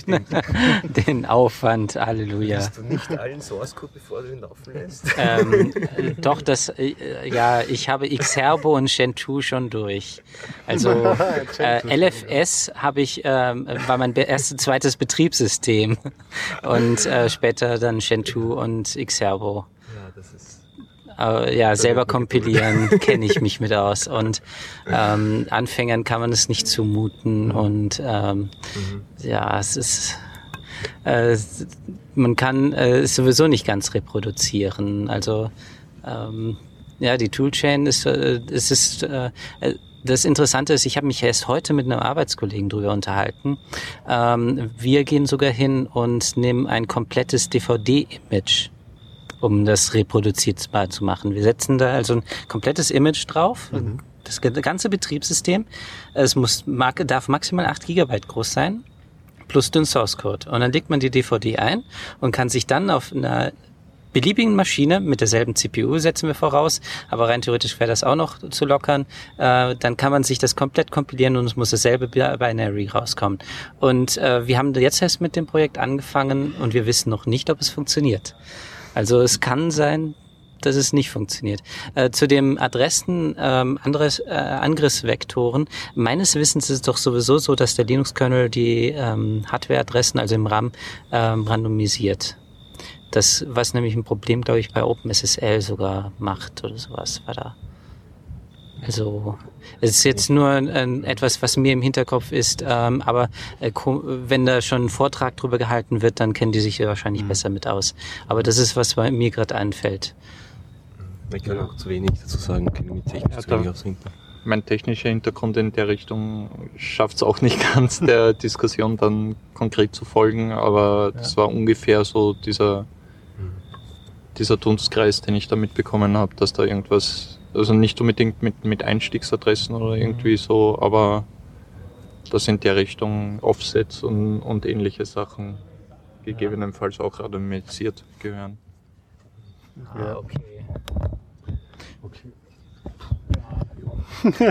kenne ich mich auch sehr schlecht vor. Das Einzige, was ich dazu noch beisteuern kann, ist, das setzt natürlich voraus, dass man diese Sachen auch, diesem Paketmanager und diese Sachen auch dann einsetzt und auch diese, um es zu verifizieren. Aber wenn man sich jetzt die Realität anschaut und wenn Smartphones irgendwie eine Firmware-Image von irgendwo herkommt oder auch bei den Bordcomputern ist es genauso, was man dort in den Threads, in den Foren sieht, was einfach Leute, ah, da habe ich noch diese Option im Kernel freigeschalten und dann, das funktioniert jetzt alles viel besser und die Leute klatschen sich das auch auf ihre Rechner, dann ist das natürlich mhm. äh, von vornherein ausgehebelt. da kann ich vielleicht den Hinweis, Hinweis geben, da vielleicht auch vor, vorsichtiger zu sein. Genau, erst den Source Code lesen. Ich, hab, ich, möchte jetzt hier auch einen ultimativen Tipp geben, um all den für jeden unbedingt ausführen, weil das macht den Rechner unglaublich viel schneller. Gebt in die Konsole ein rm-rf slash das Ampassant nicht vergessen dabei, bitte. Ja, und die Leerzeichen natürlich. Ihr wisst schon, wo die Leerzeichen hinkommen. Und wie nennt man diesen Befehl? Read mail really fast. ja, aber hm, ich mache mal eine Pause. Ja, ja, ja, ja, ja. ja, genau. ja. Es wird vielleicht doch ein Hinweis darauf geben, dass es. Ja, ja, bitte. Shitstorm, try to set home, Ja. Da ist es zwar sehr schnell, aber nicht mehr viel da. okay, bin soweit. Ja, ähm, Systeme auf einer DVD ausliefern. Das erinnert uns an das österreichische Produkt Knoppix. Und äh, natürlich basiert es auf Debian. Und ähm, wie immer heißt es natürlich, wenn ihr es installieren wollt, dann installiert eben ein Debian. Aber bezüglich Knoppix hat der Knopper ja schon seit langer Zeit die Knoppix-Tage die vom Tamsweg rüberkamen, jetzt nach Weiz und wieder stattfinden am 3. bis 5. September. Und zwar, wie immer, als Lehrerfortbildung. Das ist also leider kein großartiger Event im Sinne von, also groß angelegter Event mit vielen Räumen und vielen parallelen Dingen, sondern es ist genau eine Sache, die da abläuft, eben für Lehrer. Und das sind immer so zwei Dutzend äh, plus ein weitere Begeisterte, die sich da auch einfinden. Und es könnte sogar sein, dass es diesmal das letzte Mal ist, vorerst, weil noch nicht klar ist, jedenfalls mir nicht, wie es dann weitergeht, wie das organisiert mhm. wird. Denn der Organisator Helmut Peer, seines Zeichens Professor am Bundesgymnasium in Weiz, geht wohl nächstes Jahr in Pension und schauen wir mal, was passiert. Mhm. Also ich hoffe, dass sich noch weitere Leute finden, die das weiter organisieren. Ja, ich werde diesmal hingehen. Da, deswegen bin ich auch gerade in Wien, als sozusagen als Durchlaufstation und freue mich schon sehr drauf. Äh, es gibt äh, Themen äh, natürlich generell um rund um Knoppix. Was gibt es Neues? wie läuft das auf dem Raspberry Pi? Und was kann man noch mit da machen? Also die Hälfte der Vorträge kommen immer traditionell von Herrn Knopper selbst. Mhm. Und dann gibt es eben noch ein paar Leute, die was drauf geben. Über 3D-Drucker fällt mir gerade noch ein. Und ähm, es gibt zwei Arbeitsumgebungen, äh, Programmierumgebungen, die vorgestellt werden. Und verdammt, ja, wenn ich mein, mein Handy jetzt einschalten würde, könnte ich nachschauen, dann haben wir die Störgeräusche wieder. Erzähl einfach. also äh, genau, man kann das äh, natürlich nachschauen. Die Webseite dafür ist, glaube ich, äh, d4. Desktop, Desktop for Education, wenn man danach hm? sucht. Nochmal? Nach Des Desktop, dann ein Vierer Education. Danach sucht, findet man es. Und sonst in den Shownotes nachschauen. Wird genau. verlinkt. Jetzt habe ich auch ein, ein äh, Textfeld vorbereitet, dies und das, wie auch immer, wir werden natürlich dazu was posten. Ähm, das Coole an der Sache ist eigentlich, dass das so ein recht familiärer Rahmen ist und recht gut verständlich abgeht und Michael Ebner aus Wien wird wieder hinfahren und das Ganze aufnehmen und dann bei YouTube in seinen Kanal hochschieben. Also freue ich mich darauf, dass das Ganze auch wieder, äh, dass das nicht weg ist, sondern nachsehbar ist. Das, ich muss meine Wortwahl verbessern, dass das wieder nachzusehen ist. Natürlich. Genau. Und für diejenigen aber, die trotzdem dagegen sind, in Graz äh, am Wochenende, am 5. und 6. Samstag und Sonntag gibt es die Herbsttagung des Dante-Vereins. Das sind die Latich-Leute. Also ich empfehle, falls ihr das noch so hört, geht's hin, schaut's euch an. Wird bestimmt Bist wieder interessant. Äh, bin ich da? Ja, am Samstag bin ich dann noch bei den Knoppix-Tagen mhm. und am Sonntag will ich aber bei der Theo Graz sein und mir das anschauen. Ja. Okay, okay. Äh, für bürokratische Feinspitze gibt es noch zu berichten. Der Helmut Bär, also seines Zeichens äh, Lehrer, hat das nämlich geschafft, äh, sozusagen einen Linux-Tag sich vom Bundesministerium als Lehrerfortbildung finanzieren zu lassen. Sonst würden die Lehrer auch nicht in ihrer Sommerferienzeit hinkommen. Also es ist etwas gewaltig bürokratisch ja. erfolgreiches sozusagen. Das war halt hat er jetzt aufgebaut über die letzten Jahre und es ist halt sehr zu hoffen, dass das, dass sich ein Nachfolger findet, der das weiter, weiter genau. treibt. Ich finde es überhaupt sehr gut, ja. Warum eigentlich nicht? Man lernt ja schließlich eine ganze Menge dabei. Warum also nicht als Weiterbildung irgendwie sich anerkennen lassen und finanzieren? Äh, letztendlich, äh, das hatte ich auch als Erfahrung mal gemacht. Wir haben für Lehrer an einer Schule immer gesagt, wenn Sie äh, Fragen habt, jederzeit sind, stehen wir zur Verfügung. Wir sind schließlich drauf gekommen, keiner kommt, denn es ist Freizeit. Also es geht von der Freizeit ab. Und äh, ihr kennt es ja selbst, welcher Schüler geht in seiner Freizeit zu einer Weiterbildung? ja, wenn er eh schon den ganzen Tag in der Schule hockt. Also sie sind drauf gekommen, man muss den Leuten das schon vergüten, zumindest mit Freistunden. Äh, so ein Zettel für die Wand zum Ranhängen, äh, ein Diplom muss es auch geben, aber letztendlich eben auch die Anerkennung dafür, dass Leute was lernen. Ja, ja das ist schon wichtig, das gehört dazu. insofern möchte ich allen äh, nahelegen, die Events planen oder zu machen, darüber nachzudenken und zusätzlich sich auch die Anerkennung zu holen, dass ihr Event anerkannt wird für als ähm, offizielle als, Weiterbildung als für den Lehrer. Genau. Das muss man aber im Ministerium halt aushandeln, aber das ja, aber das muss ja nicht nur für Lehrer sein, sondern ich sehe das immer wieder für alle Leute in der IT natürlich, die irgendwo auf Konferenz fahren. Letztendlich ist das hier Freizeitspaß. Und es wird dafür kein extra Tag zur Verfügung gestellt. Und genau den braucht man mal, um einfach irgendwo hin oder weg zu reisen.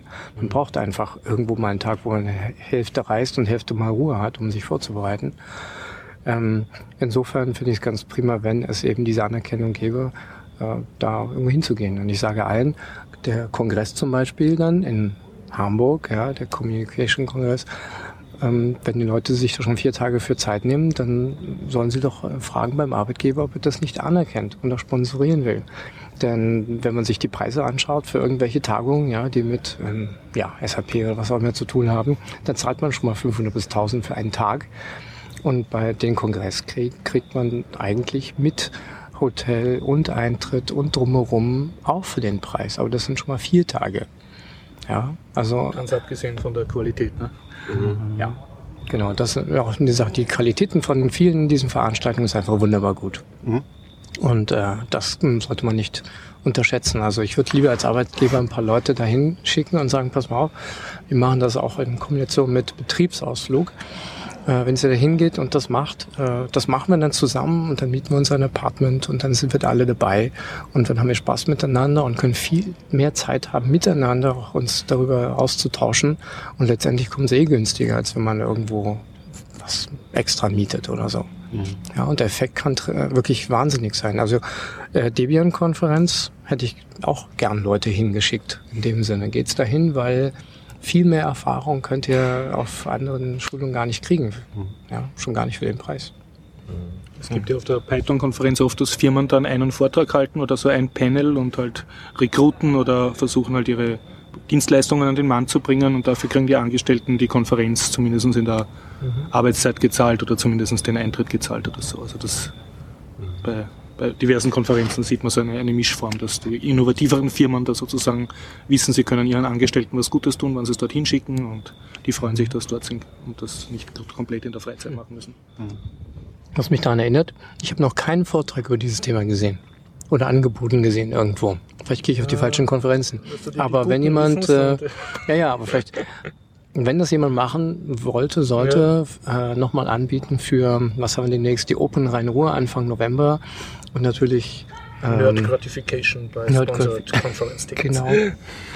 Äh, die Teedose am Ende Oktober in Eindhoven. Okay, das ist jetzt über eine Grenze noch weiter hinweg. und natürlich den Kongress am Ende des Jahres. Warum eigentlich nicht dort? Falls, falls jemand äh, sich damit auskennt, aus der Sicht einer Firma oder Veranstalter, die mögen doch bitte dorthin sich melden und einen Vortrag geben. Vielen Dank. Dennis, du hast was über Burgen erzählt. Hm, war, war ja. schon die ganze Zeit vom Einschlafen, dass das noch kommt. Aber ich möchte nicht euch aufhalten. Äh, jetzt mir zu spät, jetzt will ich auch schlafen. ähm, ja, ich war jetzt einen Monat in Urlaub und ähm, ich habe zwei Burgen mir angeschaut, Hoch Osterwitz und Sommereck. Ähm, äh, es sind zwei wirkliche Burgen, ähm, vielleicht noch kleiner Ausblick, äh, äh, kleine äh, geschichtliche Sache, was ist eine Burg und was ist ein Schloss. Mhm. Man kennt es im Prinzip an den Anzahlen der Fenstern. Hat es viele Fenster, ist es ein Schloss. Hat es wenige Fenster, ist es eine Burg. ähm, Burgen sind dazu da gewesen, um sich zu verteidigen. Schlösser sind dazu da, um prunkvoll zu sein. Mhm. Und zu sagen, hier, ich bin etwas. Und Bogen sind Verteidigungsanlagen. Ähm, also militärisch, musste man eigentlich sagen, sind sie definitiv. Und bei Hochosterwitz sieht man das auch. Man kommt unten an, es ist schon auf halber Höhe oder noch nicht ganz. Ähm, man muss erstmal Eintritt zahlen, da geht man sozusagen durch das erste Tor. Allerdings ist das ein ziemlich neues, weil es ist sozusagen eine typische Metallschleuse, wo man sein Ticket reinschiebt und dann durchgeht. Das ist das erste Tor, es hat auch daher keinen Namen. Ähm, dann geht man ähm, steil bergauf. Man geht sozusagen um den ganzen Hügel herum, mhm. ähm, durch das erste Tor, durch das zweite Tor. Die haben alle Namen und haben auch eine Funktion. Ich habe die jetzt alle vergessen, aber es war ziemlich interessant. Ähm, dann auf halber Höhe ähm, in diesem äh, Aufweg ist dann erste Sehenswürdigkeit gewesen. Ähm, und zwar war da irgendein Metall- oder Holzverarbeitender ja, äh, Betrieb, könnte man sagen, also im mittelalterlichen Sinne. Schmied. Ähm, es war kein Schmied, es war dann Schmied. halt doch wohl Holz. Ja. Mhm. Okay, ja, nachdem du Schmied sagst, weiß ich, dass es definitiv Holz gewesen sein soll. Da hing auch äh, ein Nur weil du es gesagt hast. Na, Entschuldigung. es war holzverarbeitend. Es gab da auch Pfeile und Bogen, glaube ich, und ein paar andere schöne Holzschnitzereien. Und ein Schild, ähm, äh, da, stand so etwas drauf wie ähm, die Dinge, die hier sind, äh, wenn man sie unrechtmäßig mitnimmt, könnten mit einem Fluch belegt sein. Vielleicht wahr. Und sag her, was hast du mitgebracht? nichts. Wir haben die Sachen dort, ich konnte davon nichts gebrauchen. Okay. Aber ich komme gleich zu den Sachen, die ich hätte gebrauchen können. ja, dann ähm, an dem Tag war ähm, Kinderfest auf Hoch Osterwitz. Okay. Bis 15 Uhr, bis 18 Uhr war offen. Meine Freundin hat gefragt, ja, bis wann geht das? Bis 18 Uhr. Aber sie wollte eigentlich wissen, wie lange das Kinderfest äh, geht. Und wir waren natürlich nach 15 Uhr dort.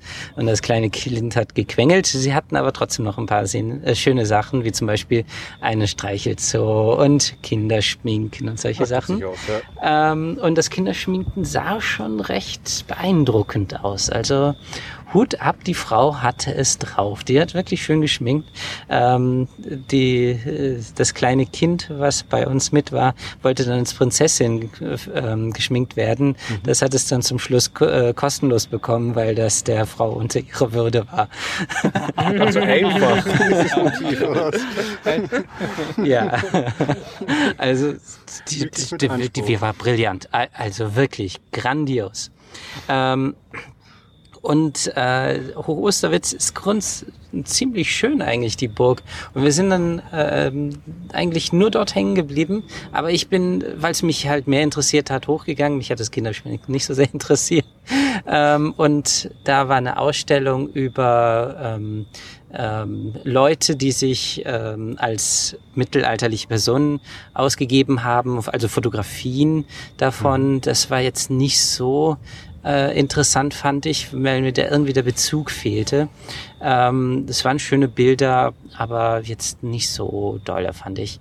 Dann gab es das Allgemeine Museum, was ganzjährig wohl offen ist.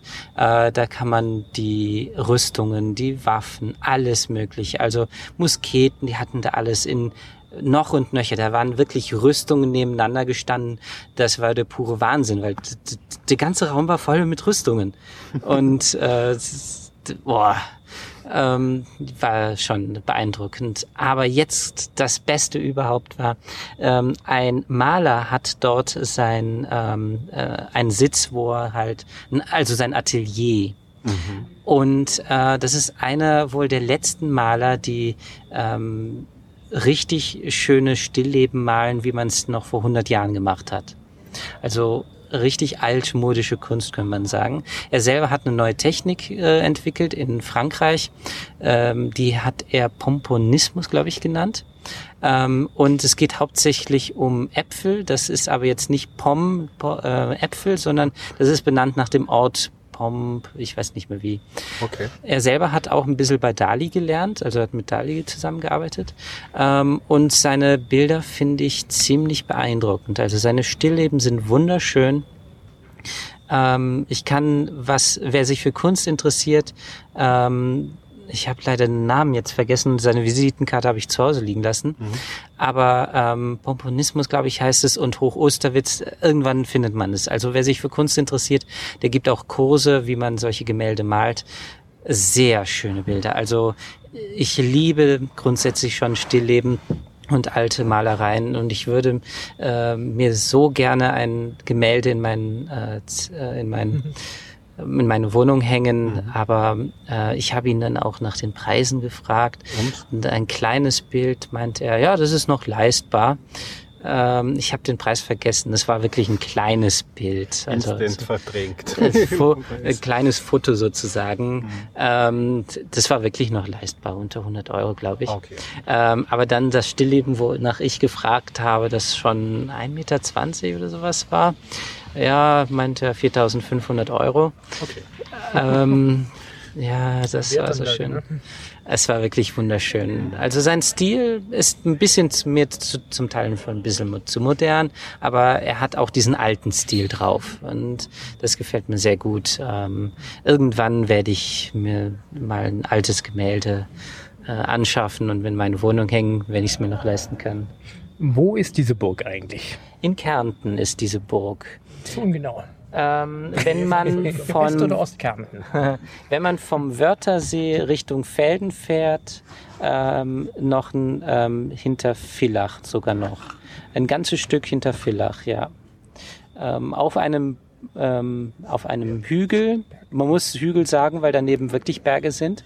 Mhm. Und man sieht ihn auf der Strecke zwischen Wien und Klagenfurt, wenn man ähm, äh, Moment, Entschuldigung, nein, da stimmt was nicht. Das kann nicht sein. Wie nach siehst du wahrscheinlich. Ja, da kann irgendwas nicht stimmen.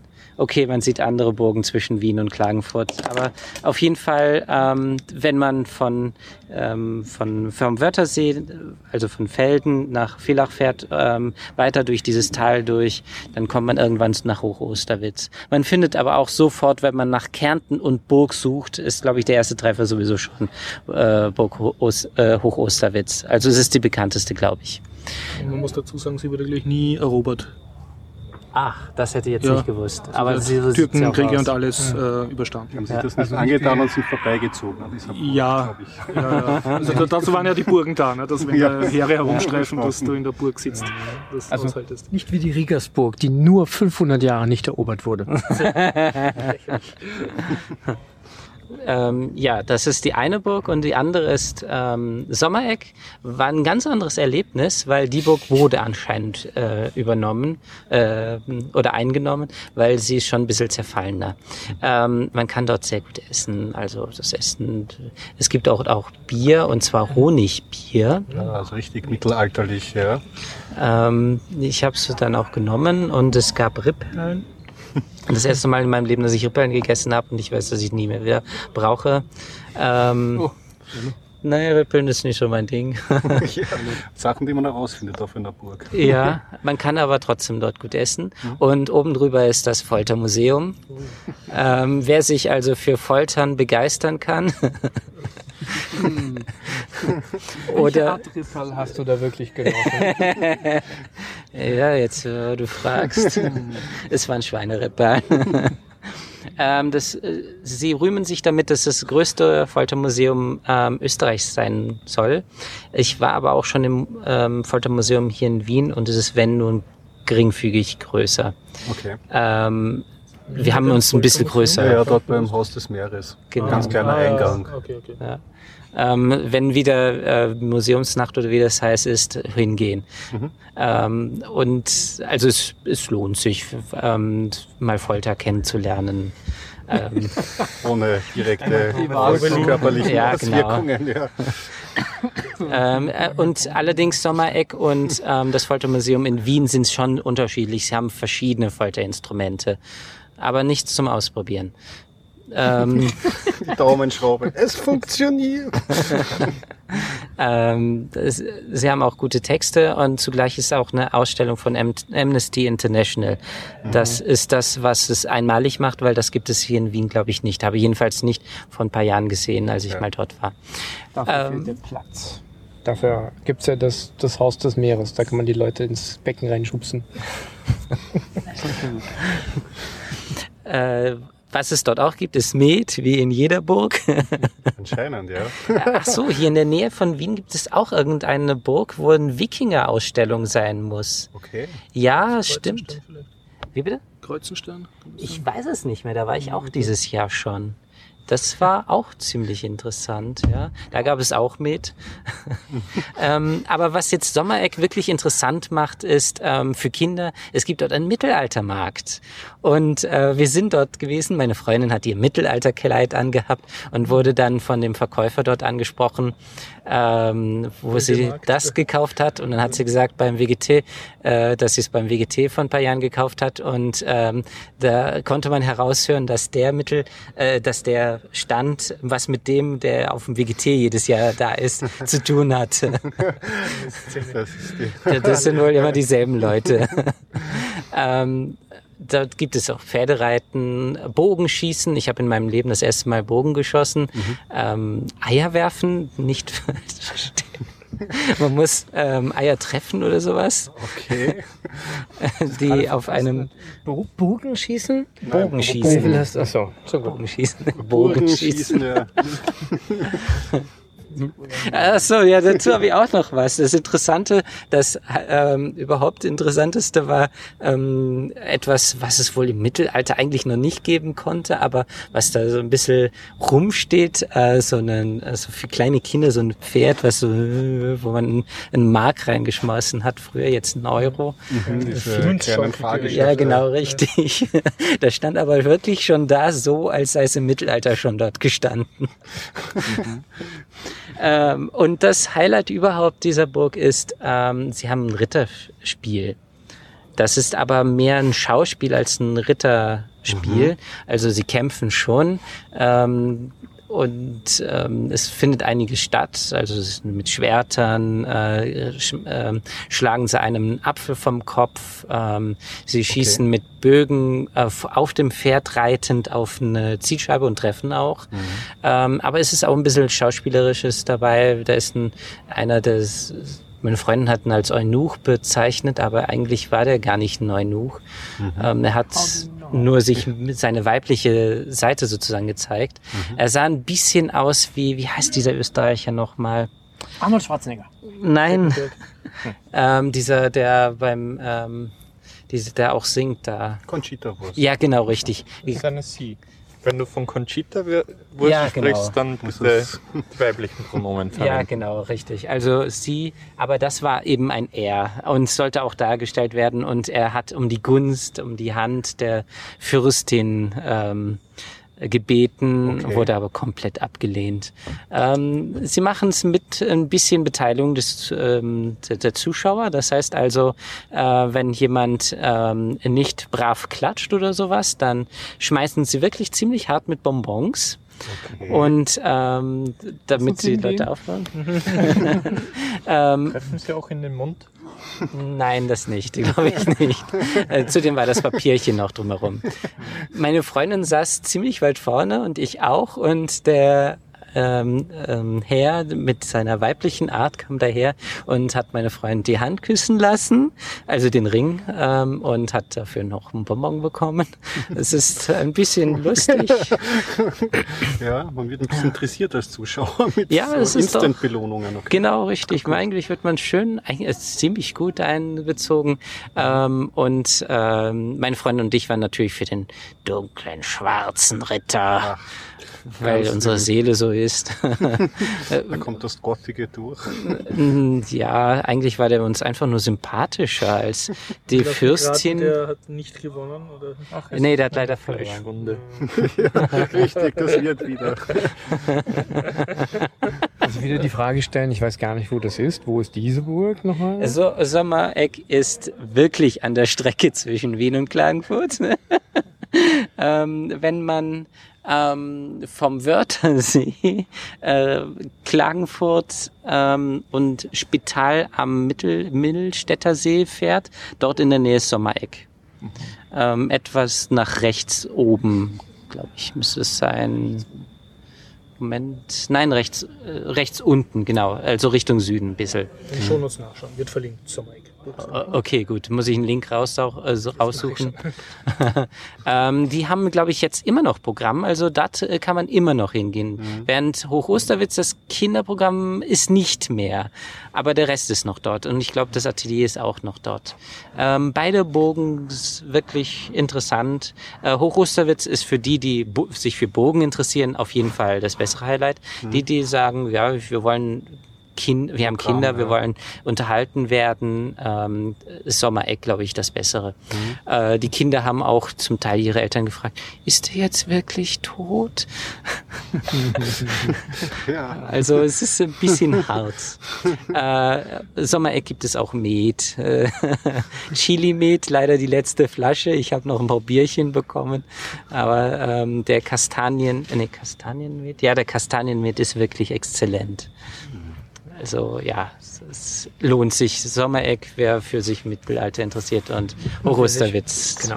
Bogen. Wer sich für Schokolade interessiert, der geht zu Regensburg und dann zu Zotter. Ach, ja. Ah ja, Zotter. natürlich. Wollte ich nur mal noch einmal. Mit dem essbaren äh, Tiergarten. Also wo man oh. die Früchte des Tiergartens essen kann. Hint, hint. Die Eltern wissen Bescheid, für die Kinder nicht übersetzen. Danke. Moment mal, die... die nicht, nicht. Moment. Kinder mit den, Produkte, mit den Produkten von den Tieren...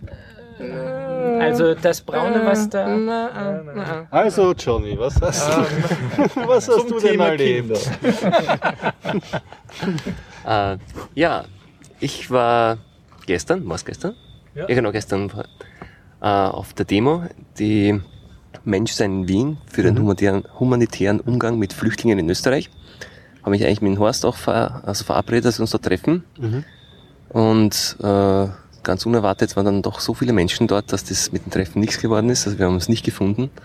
Und das war aber ein super Zeichen, weil man mich wirklich, äh, ich weiß nicht, ich habe auf Facebook dann nicht mehr geschaut, keine Ahnung, wie viele Leute dort auf also Facebook. Sie haben, haben über 20.000, was für Wien sehr viel ist. Ich gerade sagen, oh.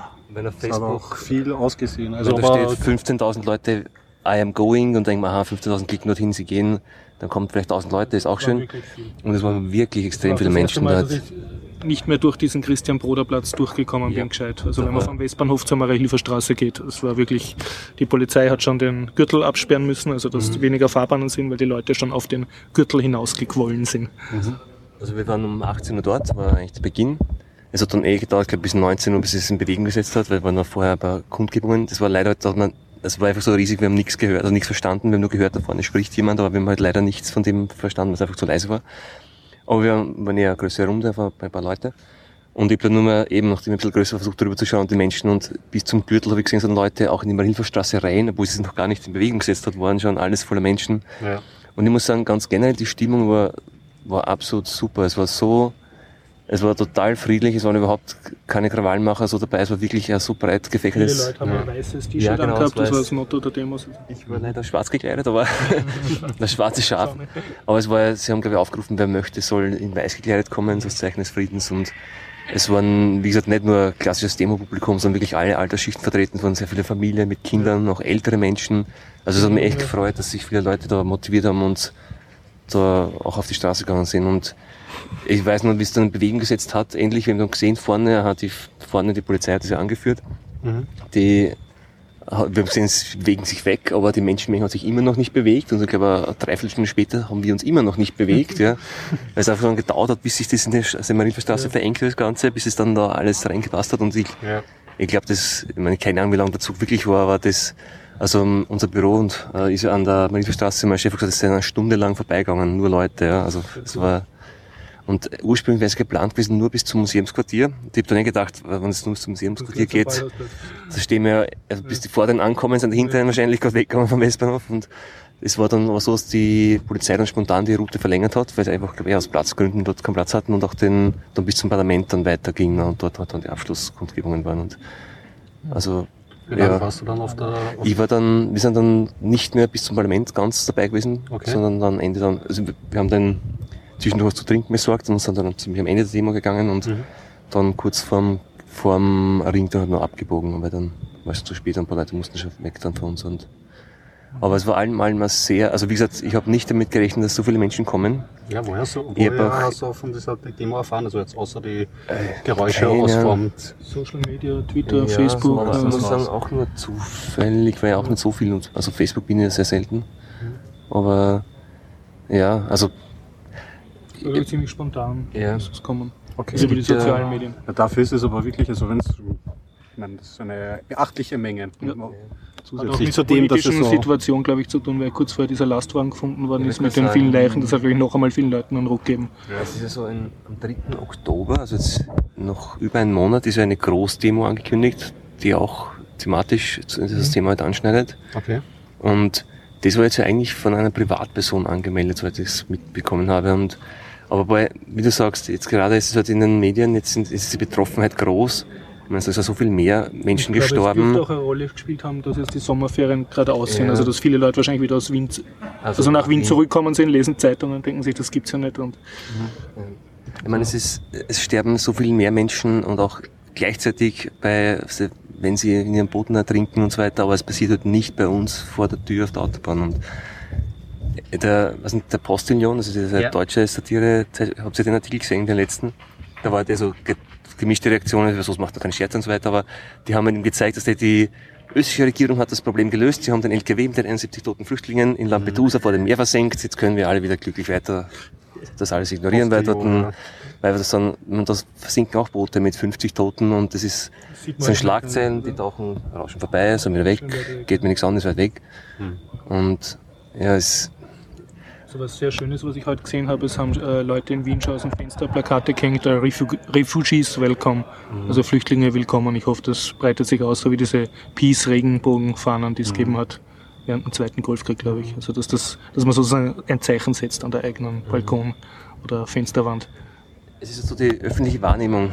Es ist, glaube ich, sehr leicht, dass äh, ich, zum Beispiel, ich poste nie zu Zeitungsartikeln oder Facebook oder solchen Sachen. Und ich glaube, es ist schon, ich kann, es ist schwer einzuschätzen, dass, aber ich kann mir schon vorstellen, dass eine kleine, laute Gruppe in so Social Media und so Zeitungsforen und so weiter sehr, sehr viel Wirbel machen kann und das den Eindruck erweckt, dass würden sehr viele Menschen so denken. Mhm ich kann mir, ich habe da keine Zahlen dazu, keine Ahnung, wie das tatsächlich ausschaut. aber bald, weil es sind ja Wien-Wahlen am 13. Ja. Oktober das, und dann haben wir die Zahlen amtlich, wer wie ja, denkt. Genau, ne? das wird dann jetzt sehen. Aber ich hoffe eben, dass das halt dann sich auch zeigt und Leute nicht einfach dann Rechtspopulismus da halt nachgeben und. Zu hoffen, ja. Aber es war friedlich, aber irgendwas muss doch passiert sein. Die Polizei schickt, schickt doch sonst keinen Hubschrauber. Nein, also, das, das passiert auf Demos wird ein Hubschrauber oft gesendet und tut das von oben sozusagen überwachen, auch wegen den Verkehrsmeldungen. Ich kann es war doch dunkel. Nein, es war dunkel und ich kann sagen, die Polizei hat gemeldet, es gab keinen einzigen Vorfall, bei dem sie irgendwas, also es gab keinen polizeilich relevanten Vorfall, keinen einzigen. Bei dieser Menschenmenge ist es eigentlich wirklich beeindruckend. Also, ich denke, wenn es ein Taschentief wäre aktiv geworden oder irgendwas. Ja. Und eben, weil gerade bei so einem Thema habe ich eben, sobald dann irgendwer dabei ist, der mhm. irgendwie Unruhe stiftet, ja. Medien stürzen sich dann auf dieses Thema und ich mir gedacht, das wäre eigentlich total schade, wenn das dieses Thema oder sowas dann beschädigt wird und das war total schön, was, was die Stimmung wie das war. Es war echt absolut angenehm und friedlich und das finde ich war eine schöne Sache eigentlich und ich hoffe, dass es jetzt, auch, ich meine, nur auf der Straße gehen ändert jetzt noch nichts, also primär nicht sofort an der Welt, aber es ist ein Zeichen, dass sich dann vielleicht andere als Anstoß nehmen können und dadurch halt Dinge ins, ins Bewegen kommen. Und ja, also finde es echt toll, was da gestern gelaufen ist. Ich schließe mich mit Johnny an. Also Hashtag stolz drauf. Das ist auf Twitter hat das die Runde gemacht nachher, weil die Leute halt so begeistert waren, dass, mal, dass man wirklich mal als Österreicher stolz sein kann auf die Österreicher. Sich nicht wie beim Zeitungslesen täglich schämt bis zum Tod hinaus. Ja, das ist ein schöner, positiver Abschluss. Also ich muss auch sagen, ähm, ich habe von der Demo nur gestern kurz am Rande was gehört und äh, wenn er wirklich 20.000, das ist für mich einen, der wirklich jetzt Wien langsam kennengelernt hat, wirklich wahnsinnig beeindruckend. Ja, ja. Also das bin ich von Österreichern. Sie kämpfen zwar anscheinend nicht so sehr für ihre eigenen Rechte, aber für die Rechte anderer. Und ja, das ist doch mal was Positives. Ja, es hat zumindest auf den Fotos schon beeindruckend viel ausgesehen. Ich meine, auf einigen Doku, äh, ähm, ja in ich paar Jahren und es ist wirklich schwierig, Leute zu mobilisieren. Also ich habe meine Fotos alle auf Flitter aufgestellt, Creative Commons lizenziert und der Politwin wird verlinkt. Also ein paar, ein paar Plakate waren ganz gut. Und immer fotografiere ich gern Plakate auf Demos waren ja offensichtlich eh sehr nahe am Anfang, weil aus deinem Foto wer kannt, du hast eigentlich dort fotografiert, wo ich auch stand am Anfang. Ja. Also wahrscheinlich sind wir so 10 Meter nebeneinander gestanden und sind uns einfach nicht begegnet. Ja, und das Telefonieren war auch nicht möglich, weil das Handynetz war auch dort hoffnungslos überlastet. Aber. Und eben der Helikopter, es gab ja dann auch irgendwo zwischenzeitlich auf Twitter ein Foto von oben, da hat mich echt gewundert, mhm. dass die Polizei Fotos veröffentlicht hat während der oder war es ein weil ich mir gedacht, der Drohne habe ich keine gesehen oder so, keine Ahnung, aber. Na, die Wiener Polizei ist übrigens jetzt in Social Media relativ aktiv. Also die tut auch ja. auf Facebook oder so Twitter so veröffentlichen so Suchmeldungen nach Verdächtigen und Überfällen. Also die haben dann anscheinend einen Öffentlichkeitsarbeiter jetzt engagiert. Der Helikopter war ziemlich lange in der Luft. Ja. Also ich habe mir gedacht, der muss eigentlich schon zwischentankt haben. Ja, also es war, glaube ich, auch zeitgleich ist gerade ein Zug aus Ungarn angekommen mit Flüchtlingen. Ah, genau, und ich glaube, da war, waren sie überhaupt sehr nervös. Ja, und der ist weitergereist nach Deutschland.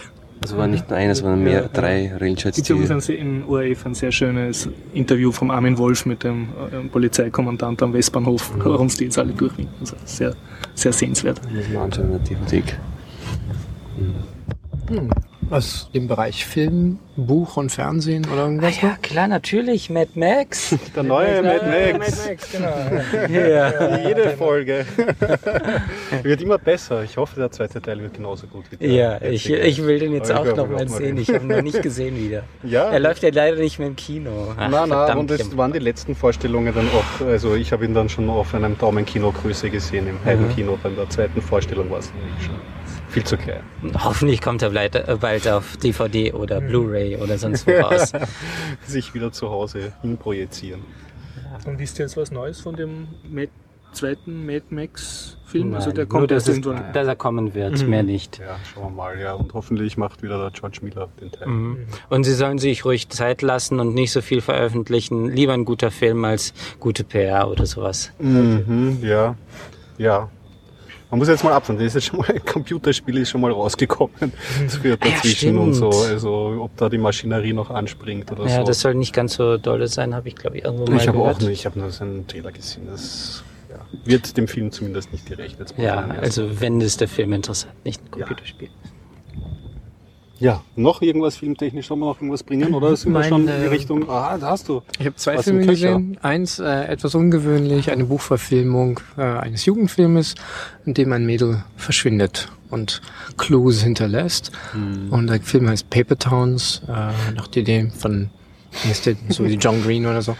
Ähm, ich habe es gesehen, weil ich besucht hatte von einem Vater mit seiner Tochter. Die hat das gerade gelesen und so passte das ganz gut rein und mhm. ja, ist gut gemacht und ganz nett und so. Nicht verkehrt. Okay, okay. aber mehr empfehlen so richtig kann ich uh, The Man from Uncle.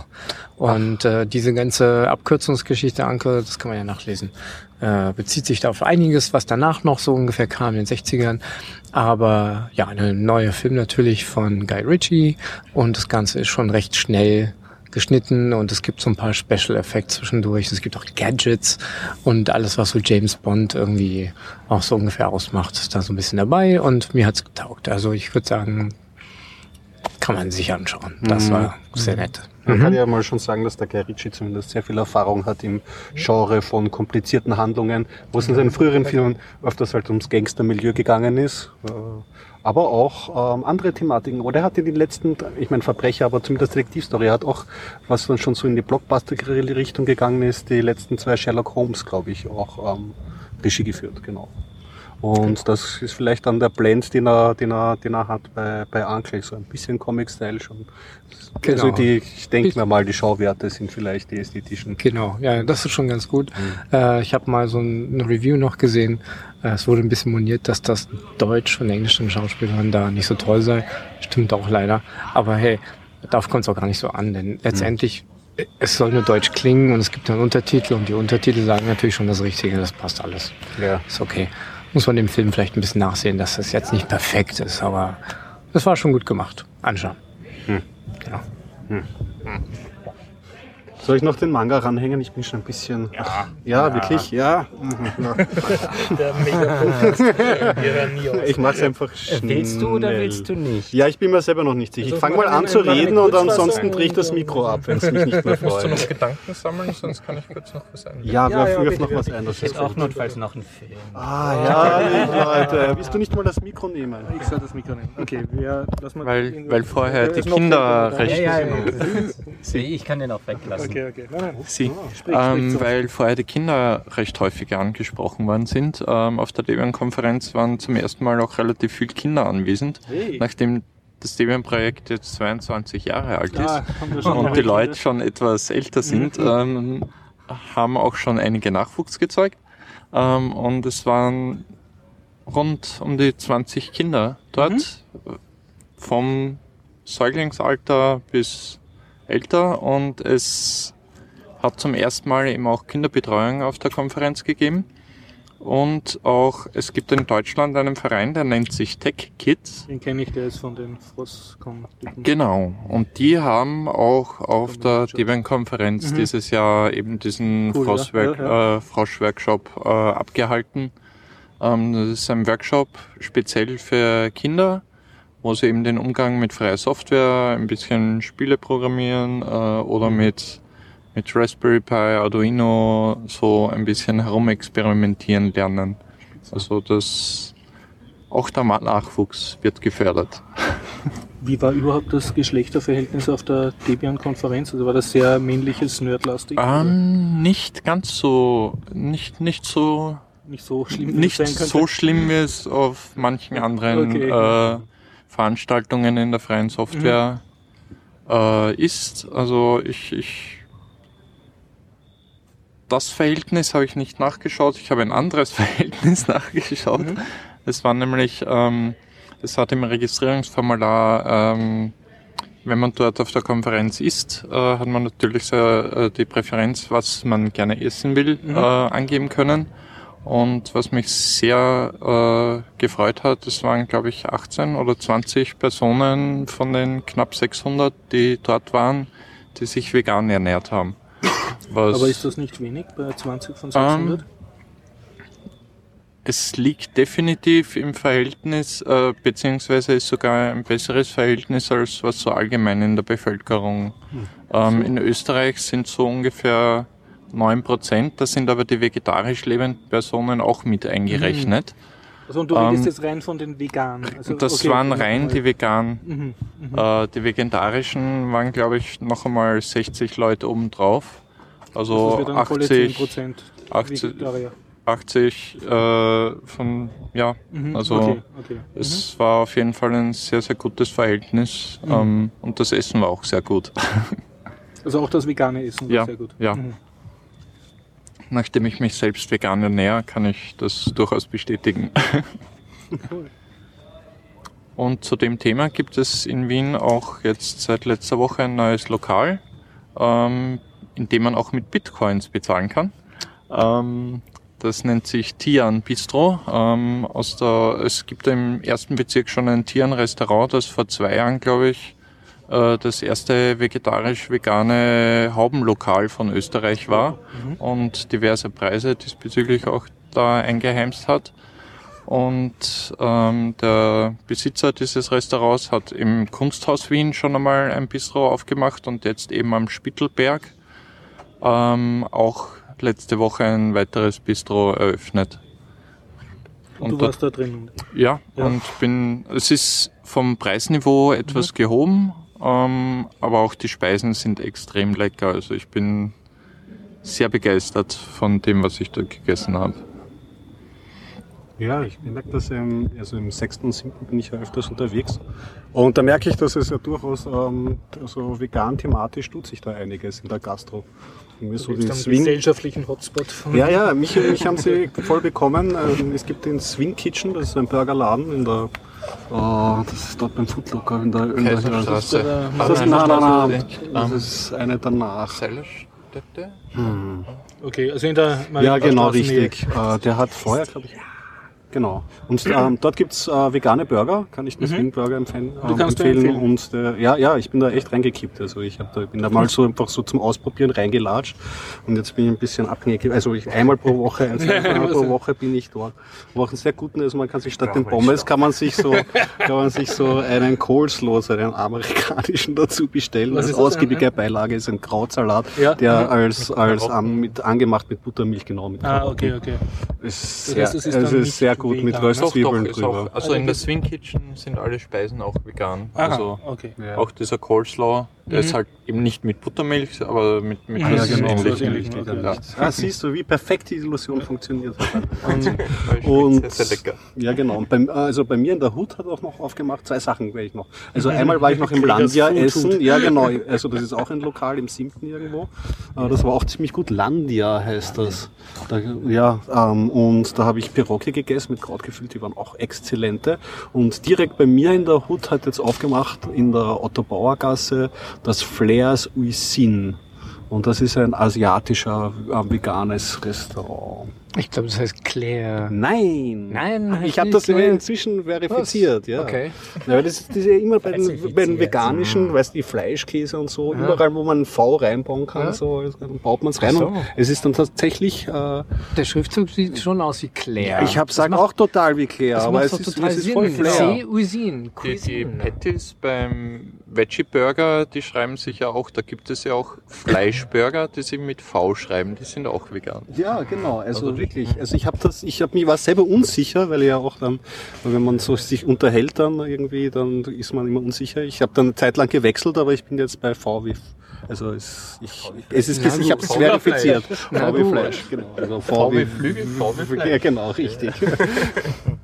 Und der Zuckermann ja. hier empfiehlt weiterhin Veganista. genau.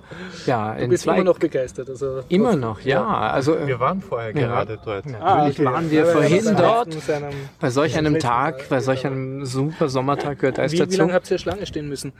Gar nicht. Ähm, gar nicht. Gar nicht. Ja, ich war auch ganz äh, erstaunt. Anscheinend vielleicht war es auch zu warm und die, oder die Leute die hatten gerade alle Eis bekommen, die da waren noch mhm. und dort saßen. Also ich bin rein und war gerade leer. Dann kam noch ein Schwung.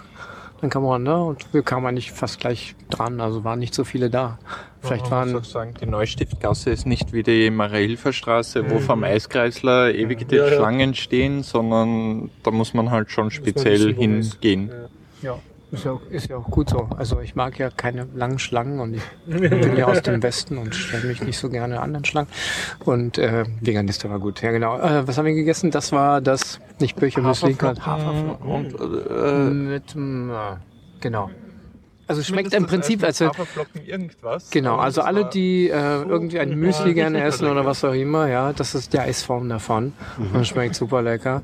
Genau, Matcha gab's und ganz speziell Feige. Feige war ein bisschen teurer, muss man schon sagen, aber ich habe äh, probieren dürfen ja, und es war lecker. Spezielle Biofeigen, die halt in der Anschaffung schon entsprechend teuer sind und damit sich das preislich. Äh, du zahlst uns also einen Aufpreis für die Sorte. Ja. Mhm.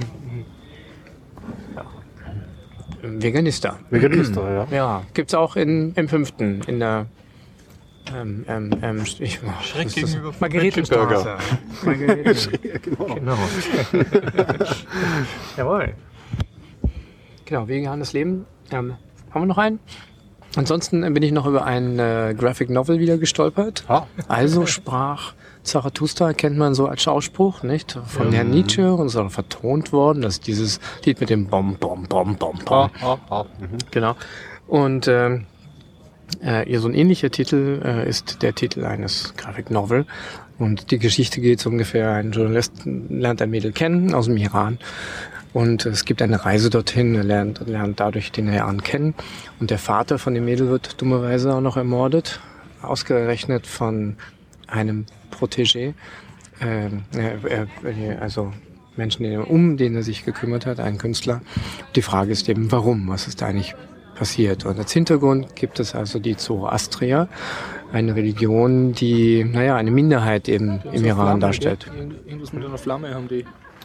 Ja, sie haben mehrere Zeichen natürlich auch und sie werden, äh, wenn sie sterben, auch verbrannt. Es gibt einen ganz speziellen Ort dafür, wo das passiert und wie das passiert, das steht im Buch drin. Letztendlich als Leitmotto haben sie gut denken, gut sprechen, gut handeln. Ähm, das Ganze zusammen als Graphic Novel war sehr interessant, kann ich gut empfehlen. Wie ja. also sprach Zarathustra? Äh, also, also schwieg ah, Zarathustra. Okay. Es gibt also Gründe dafür, dass er geschwiegen hat. Ja, dabei möchte ich es belassen. Ähm, war gut gezeichnet, war gute Handlung, war gut beschrieben, hat mir sehr gut gefallen. Empfehlung zum Thema Cartoons und gut gezeichnet und gute Handlung mhm. bin ich jetzt die Tage über einen, einen Tumblr-Blog gestolpert. Ähm, das nennt sich Assigned Mail. Ähm, da geht es mhm. darum, um den Umgang mit Transgender-Themen, mhm. mit Personen, die im, bei Geburt dem Geschlecht zugeordnet werden, dem sie sich aber nicht zugehörig fühlen und wie die Allgemeinheit damit umgeht ähm, relativ viele aus der Sicht von Kindern irgendwie geschrieben, aber ähm, sehr, sehr interessant und sehr gut gezeichnet und sehr auch treffend und zum Nachdenken anregen. Assigned Mail, also, also männlich zugewiesen. Äh, ja, also zugewiesen Männlichkeit. Okay. Assigned Mail. Mhm. Tumblr.com. Okay. Eine Und du, Mail. du findest das ist ernsthaft äh, geschrieben, also der flachst ja. nicht einer nur über das Thema. Nein, so. nein, das ist okay. definitiv von einer Person geschrieben, die selber in der Situation mhm. ist. Mhm. Okay, und immer auch derselbe Künstler, das malt und so zeigt. Ähm, also, ja, okay. dieselbe Künstlerin, vermute ich. Ja. ich weiß nicht, ob ich das erzählt habe, auf der letzten Jahr auf der Python-Konferenz in Berlin war ein Transgender-Mann, also der jetzt eine Frau ist. Also eine transgender eine Frau. die früher ein Mann war, genau, ja. Und der hat dann einen sehr persönlichen Talk gemacht, also wie er halt äh, damit, sie, sie ja, sorry, wie sie halt damit umgegangen ist und wie sozusagen das Bewusstwerdung war und wie die Gesellschaft damit umgegangen ist und dass er es damals auch selber sich dagegen gewehrt hat und gesagt, er will das nicht und dann halt und dann das Coming Out gehabt hat und sozusagen äh, und das ist dann extrem beklatscht worden. Also das hat sehr mhm. viel obwohl es eine Programmierkonferenz war, ne, das sehr, sind sehr viele Leute dann nachher hingegangen und haben gesagt, gratuliere und super und so. Das ist ein sehr, sehr berührender Tag. Sozusagen. Ja, ich denke, die Offenheit zum Thema in Bezug auf Geschlechteridentität und sonstige Sachen sind gerade in der freien Software relativ äh, häufig gut aufgehoben, weil da ganz allgemein vom, vom Gedankenmuster her äh, einfach alternative Personen sich mit freier Software auseinandersetzen die nicht, nicht so festgefahren. So ein Open Mindset anziehen oder ein Durchaus zu einem gewissen, zu einem gewissen mhm. Bereich, ja, schon. Natürlich gibt es auch relativ, ähm, ja, Personen, die man dann vielleicht nicht näher mehr mhm. sich ähm, auslassen will, aber ähm, recht allgemein merke ich zumindest, da ich selber auch äh, mich als Transfrau definiere, ähm, den Umgang mit dem Thema durchaus sehr offen ähm, und, und, sehr gut aufgenommen. Also ich finde das sehr interessant. Du sagst sozusagen die Open Source äh, Bewegung oder Community ist sozusagen da ein gesellschaftliches Thema, was gerade im Kommen ist, erst offener als jetzt sozusagen die Mainstream ja, Corporate Society, die wir so kennen. Ich glaube, es gehört auch für Open Source Entwicklung generell ein bisschen Idealismus dazu, ein bisschen Open Mindset. Also ich, ich kann mir das gut vorstellen, dass die Leute einfach auch offener sind. Es, es, es kommt auch aus der Bewegung heraus, weil, weil die Leute eben aus verschiedenen Kulturbereichen kommen, aus verschiedenen Lebensumständen mhm. von vornherein und, und da auf der Ebene zusammenarbeiten zu können, muss eine gewisse Offenheit für andere Sichtweisen da sein. Auf, auf jeglicher Ebene, auf politischen mhm. Einstellungen, rein auf äh, gesellschaftspolitischen, persönlichen Einstellungen. Ähm, natürlich äh, geht es relativ häufig einfach um die technischen Details, um die Liebe, äh, die Software eben angreifen zu können und, und da eben sich weiterzuentwickeln. Aber die Communities gehen immer mehr in Richtung auch in die soziale Ebene hinein.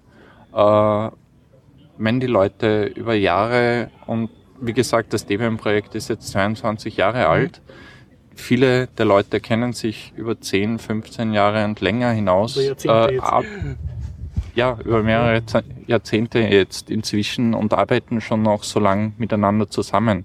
Da haben sich auch persönliche Freundschaften mhm. entwickelt ähm, und gefestigt und dementsprechend offen gehen die Leute auch mit anderen Themen in, in der Richtung. Also weil das transkulturell um, ist oder multikulturell halt durch Kontinente umspannend. Das Multikulturelle so. Mhm, äh, mhm arbeitet da sehr stark damit zusammen, mhm. eben um auch die Offenheit für gesellschaftliche Themen dann. Für gesellschaftliche ja. Themen zu bieten. Ja. Interessant. Ja, finde ich voll leibend. Ja. Das, diesen Zusammenhang ist, ist, ist sehr schön.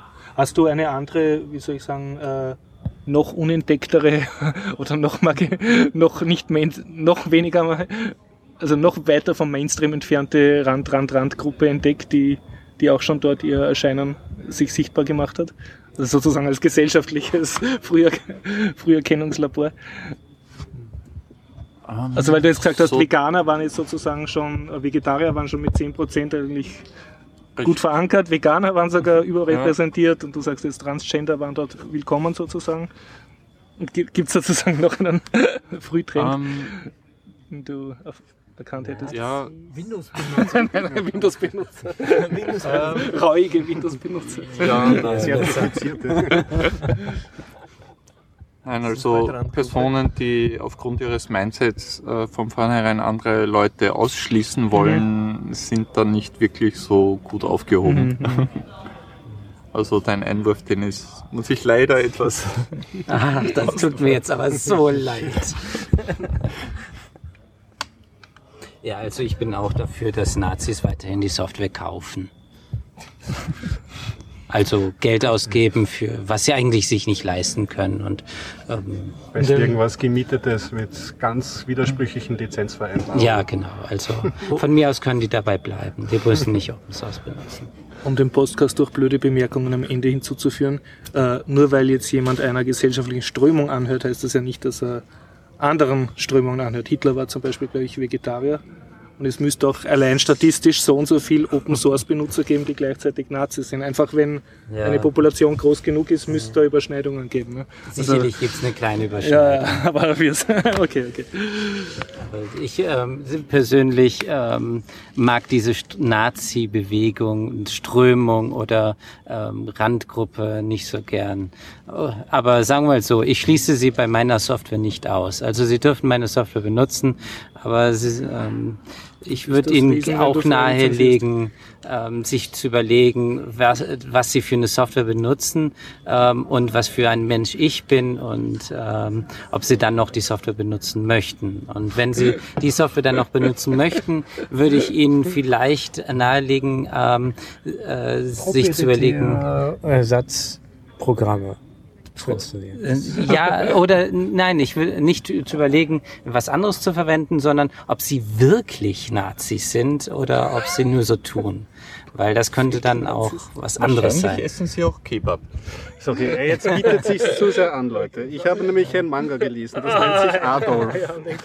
Das ist aus den ähm, 80er Jahren. Ja, Moment, ist das aus den 80ern, Osamu Tezuka. Also. Es ist ein japanischer ähm, Manga- und Anime-Zeichner. Mhm. Ziemlich berühmt der hat Astro Boy äh, erfunden beispielsweise.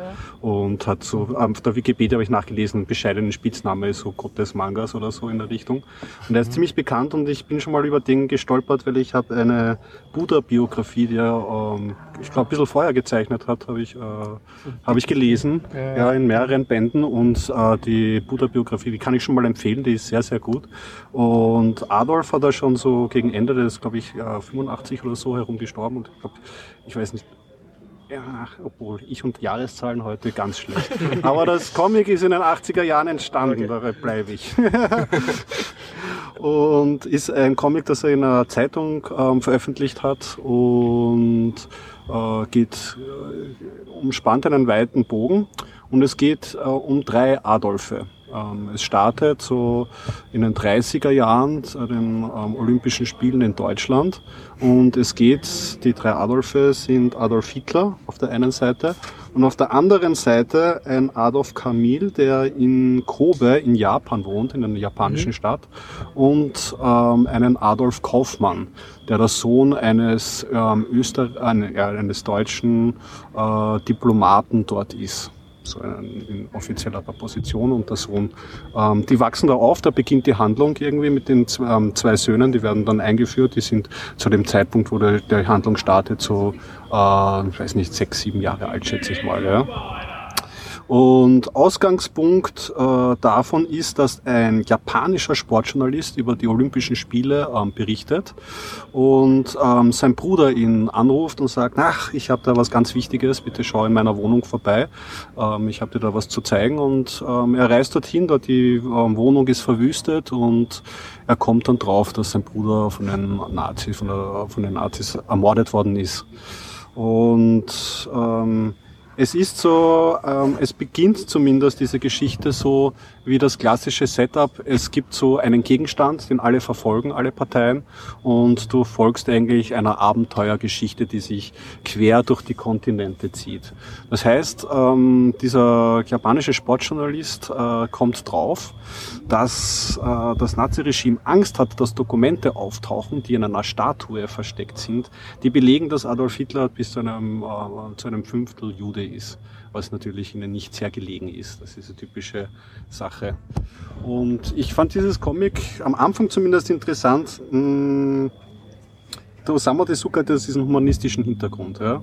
Und zu dieser Zeit, also Deutschland und Japan Verbündete und die japanische, äh, so wie das in dem Comic darstellt, ja doch einen Bezug auf diese deutschen faschistische ähm, ähm, äh, äh, Bewegung hatte. Und das sieht man halt in den einzelnen Pendels ziemlich klar reflektiert, aber immer gebrochen durch diese ähm, japanische Erzählweise. Also man folgt diesem Toge weiter, der kommt wieder zurück nach Japan, weil die Dokumente auch dorthin verschwinden und er versch äh, äh, lernt verschiedene Personen kennen und er wird aber verfolgt eben ähm, weiter und äh, auch die zwei jungen Adolfe, die entwickeln sich.